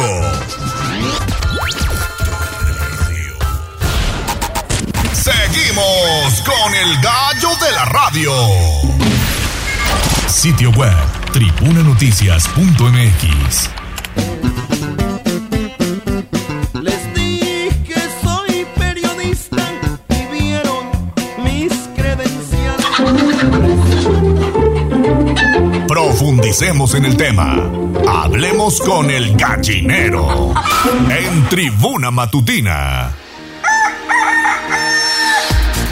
8.37 de la mañana, ya está con nosotros Viri, Liliana Lozano, qué Hola, gusto ¿cómo están? saludarte. Muy bien, muchas gracias. Muy bien, ¿Ustedes? ya con hambre, llegaste y nos abriste la Ya con hambre, ya por favor, si conocen a una memelera que ya se haya puesto, mándenme por Twitter su ubicación aquí en la zona de La Paz. No me pongo exigente, pero tampoco vayan a mandar en San Ramón de que, que llego. Sí, no, está cañón. Y aparte las veo muy contentas a las dos de que ya hay clases presenciales el lunes. La verdad, ya. Ya el lunes, por supuesto, por fin vamos a retomar las clases presenciales. La verdad es que afortunadamente ya no está cayendo la ceniza que cayó la semana pasada, que estuvo cañón, ¿no? Ya, afortunadamente van a regresar los niños, porque ustedes que nos están escuchando saben que si los niños están en, en, en- a distancia es un tema, ¿no? Porque Sí. y cuando están muy chiquitos hay que asistirlos bastante, entonces es muy complicado conectarse. Sí, hay Pero que bueno, estar ya. pegada Ya, afortunadamente esperemos que el volcán no nos dé una sorpresa a estas horas, que parece ser que no y que ya este queden firme que el lunes regresemos, ¿no? Ya verás que sí, ya verás Ay, que sí, ya. Oye, pues vamos a platicar precisamente de educación porque ayer se da a conocer un importante anuncio de parte del gobernador Sergio Salomón Céspedes y de la rectora de la UAP, Lilia Cedillo, en torno a la construcción del nuevo campus de Ciudad Universitaria. Sí, está interesantísimo ese Muy anuncio, bueno. Leo. Va a ser en donde está actualmente el Ecocampus Valsequillo. eh, no está tampoco muy lejos, pues. Y va a albergar ingenierías y eh, ciencias Naturales. perdón, Ujú. in- ingenierías y ciencias naturales. Más de 20 licenciaturas en ingenierías, tres licenciaturas nuevas. Es una oferta educativa bastante interesante. ¿Qué ha pasado, Leo? Pues con el contexto, la Universidad Autónoma de Puebla afortunadamente es una de las más importantes de, Latinoamérica y año con año, lamentablemente, por temas de matrícula, pues no todos los jóvenes pueden ingresar. ¿No? La mayoría sí, y casi todos los que pasan el examen de admisión, pero no pueden ingresar porque pues no tienen, eh, digamos, la infraestructura suficiente. Ayer decía la rectora eh, Lilia Cedillo que diario se mueven en la ciudad universitaria actual, la que está en San Manuel, 60 mil entre eh, estudiantes, profesores y administrativos en ciudad universitaria. Ya es imposible, y eso que tienen el edificio, la torre rectoría se llama, ¿no? Sí, sí, sí, se ampliaron. Es Y eso que se ampliaron, que crecieron Sí. para arriba, ¿no? Sí. Ya, ya es imposible crecer más esas zonas sin afectar eh, espacios de áreas verdes que, que ya Y están deportivas. ahí. Y deportivas que también son muy importantes para la institución. Eso es lo que dice ayer la rectora. Así que por fin iba a ser un proyecto magno. Es una ciudad universitaria casi del tamaño del actual. Eh, de entrada va a tener siete edificios, va a albergar ya para el 2024, o sea, va a ser ipso facto eh, más de 5 mil estudiantes de nuevo ingreso y a- en un proyecto a largo plazo llegará casi a los 30 mil estudiantes. Además, este proyecto, si usted vive en esa zona, está padrísimo porque van a construir un ecoparque que al cual vamos a poder entrar cualquier ciudadano para también, eh, pues la BOAP siempre busca dar ese plus de ese servicio a los a los ciudadanos Sí, a la sociedad a la poblana, sociedad ¿no? Acuérdense cuando se construye eh, Ciudad Universitaria aquí en la zona del Atliscayo, también tiene un parque del ajedrez, ¿no? Zonas de área Ah, el complejo, el complejo, CCU. perdón, el Sí. CU. Eh, también se busca este tema de, de la utilidad Sí. social, ¿no? Tiene el parque del ajedrez, No, tiene... pues hay restaurantes también en hay CCU. restaurantes, hay este biblioteca, librería, Farmacias. perdón, farmacias. Por supuesto es un contexto diferente, El no hay tanta, hay cine, claro. no hay tanta este mov- movimiento demográfico todavía en la zona de Valsequillo, pero sí van a hacer un ecoparque y esto es importantísimo. Y escribía yo que se rescata un proyecto que en, en algún momento Agüera lo intentó hacer, que podríamos decir fue el, el elefante blanco, el agüerismo, porque le metieron lana y no vimos a dónde, ¿no? Hasta colocaron una primera piedra. Colocó una primera piedra con Rafael Moreno Valle. Valle. Cuando llega Alfonso Esparza se da cuenta pues, que no se construyó nada, se habían derogado 200 millones de pesos, quién sabe para qué. Incluso en ese momento todavía estaban en litigio este, los terrenos, porque eran terrenos este, ejidales, todavía los, los estaban peleando con sus dueños. Él construye lo que conocemos ahora como la, eh, esta, esta- algunos edificios que hay ahí. Apenas en abril la rectora Lilia Cedillo lo reactiva con un convenio para que se hagan algunas muestras culturales y hoy se da este anuncio. La mitad del recurso va a ser del gobierno del Estado y la otra mitad de la Universidad Autónoma de Puebla. Importantísimo porque con eso por fin se va a ampliar ahora sí de manera muy interesante la matrícula y, a- y- y va a haber ingenierías y eh, licenciaturas bastante, o sea, ya de, de vanguardia, pues, ¿no? Va a haber una ingeniería de datos, por ejemplo, Muy buena. muy buena. Va a haber un proyecto, una oferta educativa bastante interesante. Yo creo que esta va a ser eh, eh, una de las magnas obras, yo diría la más importante del gobierno del Estado, si bien ya hemos hablado la otra vez de obras que vienen importantísimas como la Ruta 4 y el tema de la central eh, de autobuses del, Pero del ninguna sur. tiene el impacto como esta, ¿eh? Tiene un gran impacto social, por supuesto, Sí. pero este impacto educativo es importantísimo. Ayer me, me quedo con algo que decía la rectora en su discurso después de la presentación del proyecto y que eh, le decía al gobernador, no hay mejor inversión que la inversión en la educación. Totalmente. ¿No? Y pues Puebla es uno de los estados más importantes del país en materia educativa. Son, si no estoy mal, eh, siete estados de la República los que albergan el 45% de la oferta educativa del país. Puebla entre ellos. Y ahora pues va para mucho más y va a darle un crecimiento a una zona también bien importante y que tiene mucho para crecer. Ya hay algunas unidades habitacionales ahí por el Sí. tema, por Valsequillo, ¿no? Un poquito antes de llegar a África. Y puede haber una explosión demográfica importante en esa zona. La es habrá. un desarrollo, eh, es muy, muy importante, ¿no? Porque La va a habrá. detonar muchas inversiones alrededor. Como, como todas las universidades que han llegado, ¿te acuerdas de la Universidad Madero en su momento? En, el, En Zabaleta. En, Zabaleta, dice mi esposo, cuando él estudiaba no pasaba No ni nadie, nadie, nada. Y ahora ve la cantidad de, de este desarrollo que Sí. hay y entre La ella misma y la Ibero. UDLA, la Ibero en Sí, su momento no detonó nada esa tampoco. parte. Eh, CEU, por supuesto, hace mucho, hace mucho tiempo en su momento, ¿no? El complejo universitario, cuando empezó a crecer todo este tema de, de la Tliscayo, de ahí estaba comunicación y era el único edificio El ahí en el páramo no de nada. cómo llegar, tienes que caminar. en el páramo de nada y hemos visto estos ejemplos de cómo estos eh, complejos universitarios grandes eh, provocan desarrollo alrededor, eh, que venga más gente a Puebla, derrama económica, que la gente pueda poner locales, negocios, transporte público, es, es importantísimo Fíjate. lo que va a pasar, ¿no? Sí, y sobre todo la oportunidad que, como bien Sí. dices, va a representar que los chicos no busquen una escuela, este, en este caso de paga, ¿no? Ujú. Sino pueden tener un lugar en la Benemérita Universidad Autónoma de Puebla. Y lo más importante que se rescató un elefante blanco que había sido abandonado. Sí, un ¿no? elefante blanco abandonado en su momento, Sí. un terreno de más de 150 hectáreas. Por fin, ahora sí, decía yo, la tercera es la vencida y, es, y sí va a ser la tercera la vencida, ¿eh? ya. Sí va a salir Mucho en el se hablaba de él, 2024, pero ya va a mira, no pasaba nada. Nada, nada, nada, nada. Hay algunos renders, ya lo pueden ver eh, Sí. en la página de, de Tribuna, en ambasmanos.mx. Ya hay algunos renders del proyecto. Tenemos ahí toda la información para que usted pueda saber de qué se trata. Y pues si su, tiene a sus hijos estudiando la secundaria y la prepa, que le echen ganas para que ya... Para que lleguen allá, Para que claro. lleguen allá a estudiar este ingenierías y licenciaturas la verdad de vanguardia y con la mejor calidad educativa porque no hay mejor universidad eh, eh, en Puebla que eh, pública que, Que la, la UAP. que la Que la UAP. Sí, totalmente duda. de acuerdo. Y ya, pues seguro resultaba que tiene estadio, ¿no? El círculo infantil. Sí. Eh, la Biblioteca, La Biblioteca Central. Central. Abrieron recientemente este espacio donde resguardan a los perritos que brindan atención psicológica. Ah, sí, a los ajá. O sea, ya, El- ya no caben nadie las bicis. Este, las estaciones de bicis para moverse ahí Exacto. adentro Lobobici. Lobobici, perdón se llama Sí. la biblioteca central además opera 24 horas los 365 días del año Sí. Está- son proyectos El Hospital de Pequeñas Especies Ajá. también. Sí. Obviamente el auditorio Manuel Altamirano, que también está ahí en, La en Arena. La arena. Pero es ¿no? arena, ajá. La arena. También tuvo una El- bueno, me estoy metiendo a la plática, pero el, la cancha de Americano también está. La cancha del La cancha americano. americano. No, Obviamente, ya no podían hacer sí, la, la alberca y la fosa de clavados que ya lleva muchos años. Sí, la verdad es que CEU ha crecido mucho. Y la POP nos ha dado una estructura importantísima al Estado, ¿no? Sí, Edu- sí, sí, sí, sí, sí. Educa- de, de zonas de, de educación, de bibliotecas, de restaurantes De todo. y de este deportiva, ¿no? También. Está padrísimo, Qué bueno. verdad. 1.200 millones de pesos. 1.200 millones de pesos, la mitad del gobierno y la mitad la UAP. Incluso ayer la rectora decía, si alguien más le quiere abonar al cochinito, bienvenido, ¿no? Porque sí va a ser una inversión eh, eh, grande, muy importante, pero súper fructífera para la sociedad en Puebla y para todo el país, para todas las personas que vienen a Puebla a estudiar, que vienen de todas partes del país a estudiar y pues va a haber una nueva oferta educativa. Sí, claro. Y, y el ejemplo que ponen, yo, yo escribía ahí en la columna, el ejemplo que ponen tanto el gobernador como la rectora de colaboración. Esa es la fórmula para el desarrollo, ¿eh?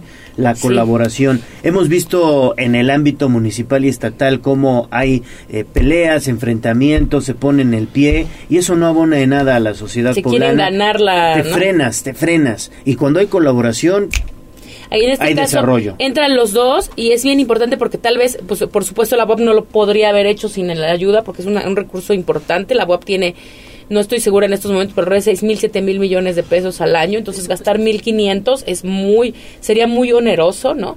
Y tampoco lo- el gobierno del Estado tal vez tenía para invertir al 100%. Entonces se ayudan los dos. Qué bueno. Y también reconocen al presidente municipal de Puebla por facilitar todo este tema de los permisos y todo lo que se va a tener que hacer alrededor de la construcción, que también pues es una aportación importante. A ver si se mocha.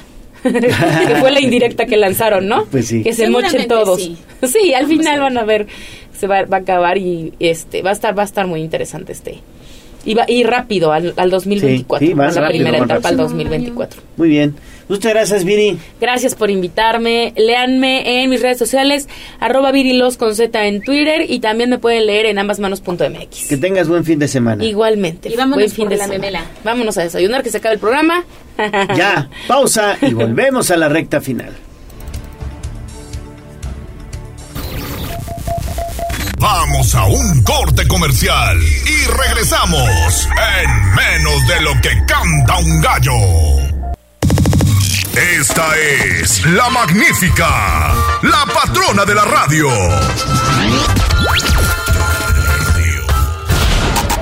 Seguimos con el gallo de la radio.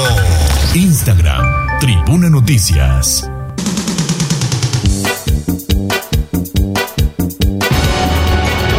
Sobre la tarima, espectáculos, chismes y mucho más. En Tribuna Matutina. 8 de la mañana con 51 minutos. Ya está listo aquí Pedro Jiménez. Mi estimado Peter, ¿cómo Hola. estás? Te saludo con gusto. Bien, amigos, igualmente. ¿Qué hay ya de nuevo? Uh, pues nada, es viernes y estamos de manteles largos porque precisamente Cristian Nodal acaba de estrenar su nueva canción que se llama Casualidades en honor a, a su nueva este, a su novia, exactamente, y a su nueva a su futura madre de sus hijos, en Casu. Entonces, el video eh, se estrenó ayer mismo y ayer mismo ya está disponible la canción en todas las plataformas digitales. Y les voy a ser muy honesto. En mi punto de vista, ay, como que no me agradó del todo. Siento que es una canción que no cantarías en un palenque. Siento que es, no, o sea, está linda, la, la verdad la letra está muy, muy agradable, está muy coqueta. Sin embargo, bueno, es una mezcla entre, pues, el regional mexicano, entre un poco de flamenco y, pues, algo de urbano tiene por ahí. Y la verdad, bueno, no siento que sea como... No te convence. Ajá, siento que no es como muy de estilo, muy, muy del estilo de Cristian, ¿no? Ok. Pero bueno, pues en gusto se rompen géneros. Entonces es una canción que le dedica a ella y que pues prácticamente cuenta la historia de cómo se conocieron, cómo la conquistó, etc. Y en la parte del video salen los dos, este, están aparentemente separados en una misma habitación y al final pues del video terminan ellos abrazados, bueno, este, uno atrás del otro abrazado, agarrando la pancita de Kazu pues en señal de que ya están pronto a ser, a ser papis, ¿no? Rápido. Súper rápido, súper rápido. Casualidades se llama. Entonces a quien tienen oportunidad de, de escucharla y quienes son fans, pues ya la, ya la escucharon. Hasta hace unos minutos ya el video llevaba 120 mil reproducciones. Oye, muy bien. A Súper ver, ¿lo rápido. escuchamos? A ver, lo escuchamos. Es por tu culpa, quiero bailarte al ritmo de una cumbia. ¿Acaso tú eres lo que buscaba? Tú eres mejor de lo que me tocaba. Dime si te ha pasado. Ahí está. Ahí está. Ahí está su flamenquito. ¿no? Yo le, yo le. Tiene buen ritmo, no me desagradó tanto, ¿eh? No, no, o sea, digo, no, no es mi, no es mi Sí, hit, sí, sí. pero siento como que no, Escucha así no. Sabes, yo creo que estamos acostumbrados a, a sus canciones son para cantarlas Sí, y todo pulmón sí, y sí, pues acá es como más la rezadera. bueno, yo digo, ¿no? Ya, ya, ya los, este público dirá, al final de cuentas pues tiene a, a sus fans, entonces pues de momento ya está arriba la, la, la canción, entonces para quien quiera escucharla, ver el video está disponible en todas las plataformas, ya saben, y pues bueno, es feliz de la vida y pues más porque hizo la colaboración con ella que sale en, en su video. Entonces, pues de momento eso es con Cristian. A quien no le está yendo nada bien, pues es a la pobrecita de Ángel Aguilar. La 25% argentina va a iniciar su gira el próximo 2 de junio en Estados Unidos y pues lamentablemente no ha vendido tantos boletos como ella quisiera. Ya esta gira es, es, es independiente, ya es sin, sin su papá. Eh, se llama Piensa en mi Tour 2023 y solamente van a ser eh, ocho conciertos en Estados Unidos. Y bueno, de entrada, desde que ya salió, salió la fe- las fechas y México no está considerado, bueno, Uy, ya no, te pues ya. imaginarás. Ya, ya, La- el grito la- en el cielo, ¿no? Así es, ¿no? Entonces, bueno, desde ahí, uno, que no va, no va a venir a México. Dos, que pues en las ciudades en las que se va a presentar, pues aún si te metes a la página de Ticketmaster para ver los boletos disponibles, ahí vas a ver que todavía tiene muchísimas localidades, muchísimas, muchísimas localidades que aún no ha logrado vender. Y fíjate que los boletos, a consideración, no están tan, tan este, caros. El más barato o el más económico empieza en 30 dólares, ya una conversión más o menos será de 530 pesos. Y ya el más elevado, que es en primera fila, es de 439 dólares, más o menos unos 7800 pesos. Pero bueno, ya dices primera fila, verla hasta ahí, ok, pues habrá quien sí, habrá quien no, pero de momento el público pues americano no ha tenido como buenas este re- reacciones a su concierto. Se va a presentar en ciudades como Nueva York, Las Vegas y Houston y el 24 de junio terminará en Phoenix, Arizona. Y pues en las ciudades mencionadas no va a tener, o bueno, no tiene localidades vendidas, lo que pues le ha complicado bastante este pues el dar su show. Ella no ha declarado nada, no ha dicho, ah, ¿sabes qué? Pues este pues es así, es nada. No ha dicho nada. Pero pues ya, ya te imaginarás la lluvia de memes que andan por internet, pues a raíz de toda esta situación. Pobrecita, 25% argentina. Sí. Y luego no viene, luego, luego no se presentará en México. Pues es que yo creo que sabe que pues sí, no, no, ah, no se lleva bien ya con el público mexicano. O sea, sí hay quien, no dudo que sea su fan y hay quien la defienda y todo. Pero pues ella solita se lo ganó. No, es que ya no sé si es Team Dana. Es de todas. Team, ajá. Eres Team este. Ángel Aguilar. Ángel Aguilar. Pero si te gusta alguna que Ajá. canción, ¿no? La que está sonando de fondo que no sé cómo se llama. A ver, escuchemos a Mones.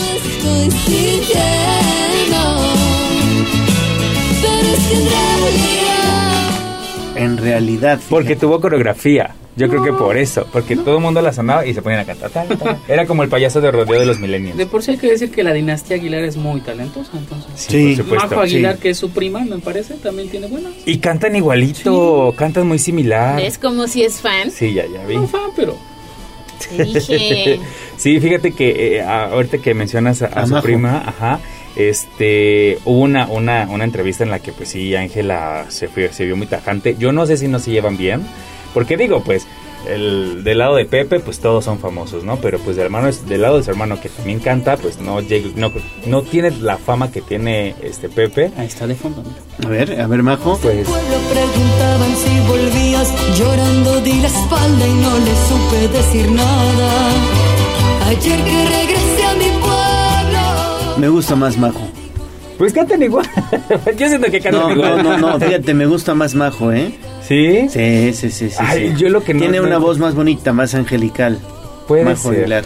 puede ser, pero sí yo cuando dije, ay, suena como Ángela. No, no, no, es su prima que no sé qué. Y en esa entrevista Ángela dijo, no, ella es mi prima, no me confundan, somos diferentes y cada una canta su estilo. Su estilo. O sea, desde ahí ya fue muy tajante y bueno, es cuando dices, no se llevan bien, son primas por, no, puede ser, pero pues de momento sí, yo no soy fan. Bueno, pero no, el hecho de que sean primas no quiere decir que se lleven bien, o sea, yo tengo primos que ni los pelo ni, ni me llevo bien, o sea, eso, eso es cuestión secundaria. Bueno, sí, también es muy válido este a- separar a la familia tóxica, tiene razón. Muy buen punto, muy buen punto. Separen a la familia tóxica. Es correcto. Eso siempre es bueno. Sí.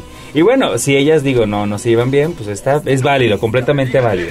Pero bueno, simplemente no lo haces tan tajante. Ah, no, si es mi prima, pues ella es su carrera, etcétera. A decir, es mi prima, yo soy yo, no me, o sea, es como hacerlo evidente, ¿no? Y la prensa, ya sabes, le dices, la no, tantita no, no, le das algo. magnifican todo. Exactamente. Magnifican todo. Ay, esos Sí. de la prensa son tremendos.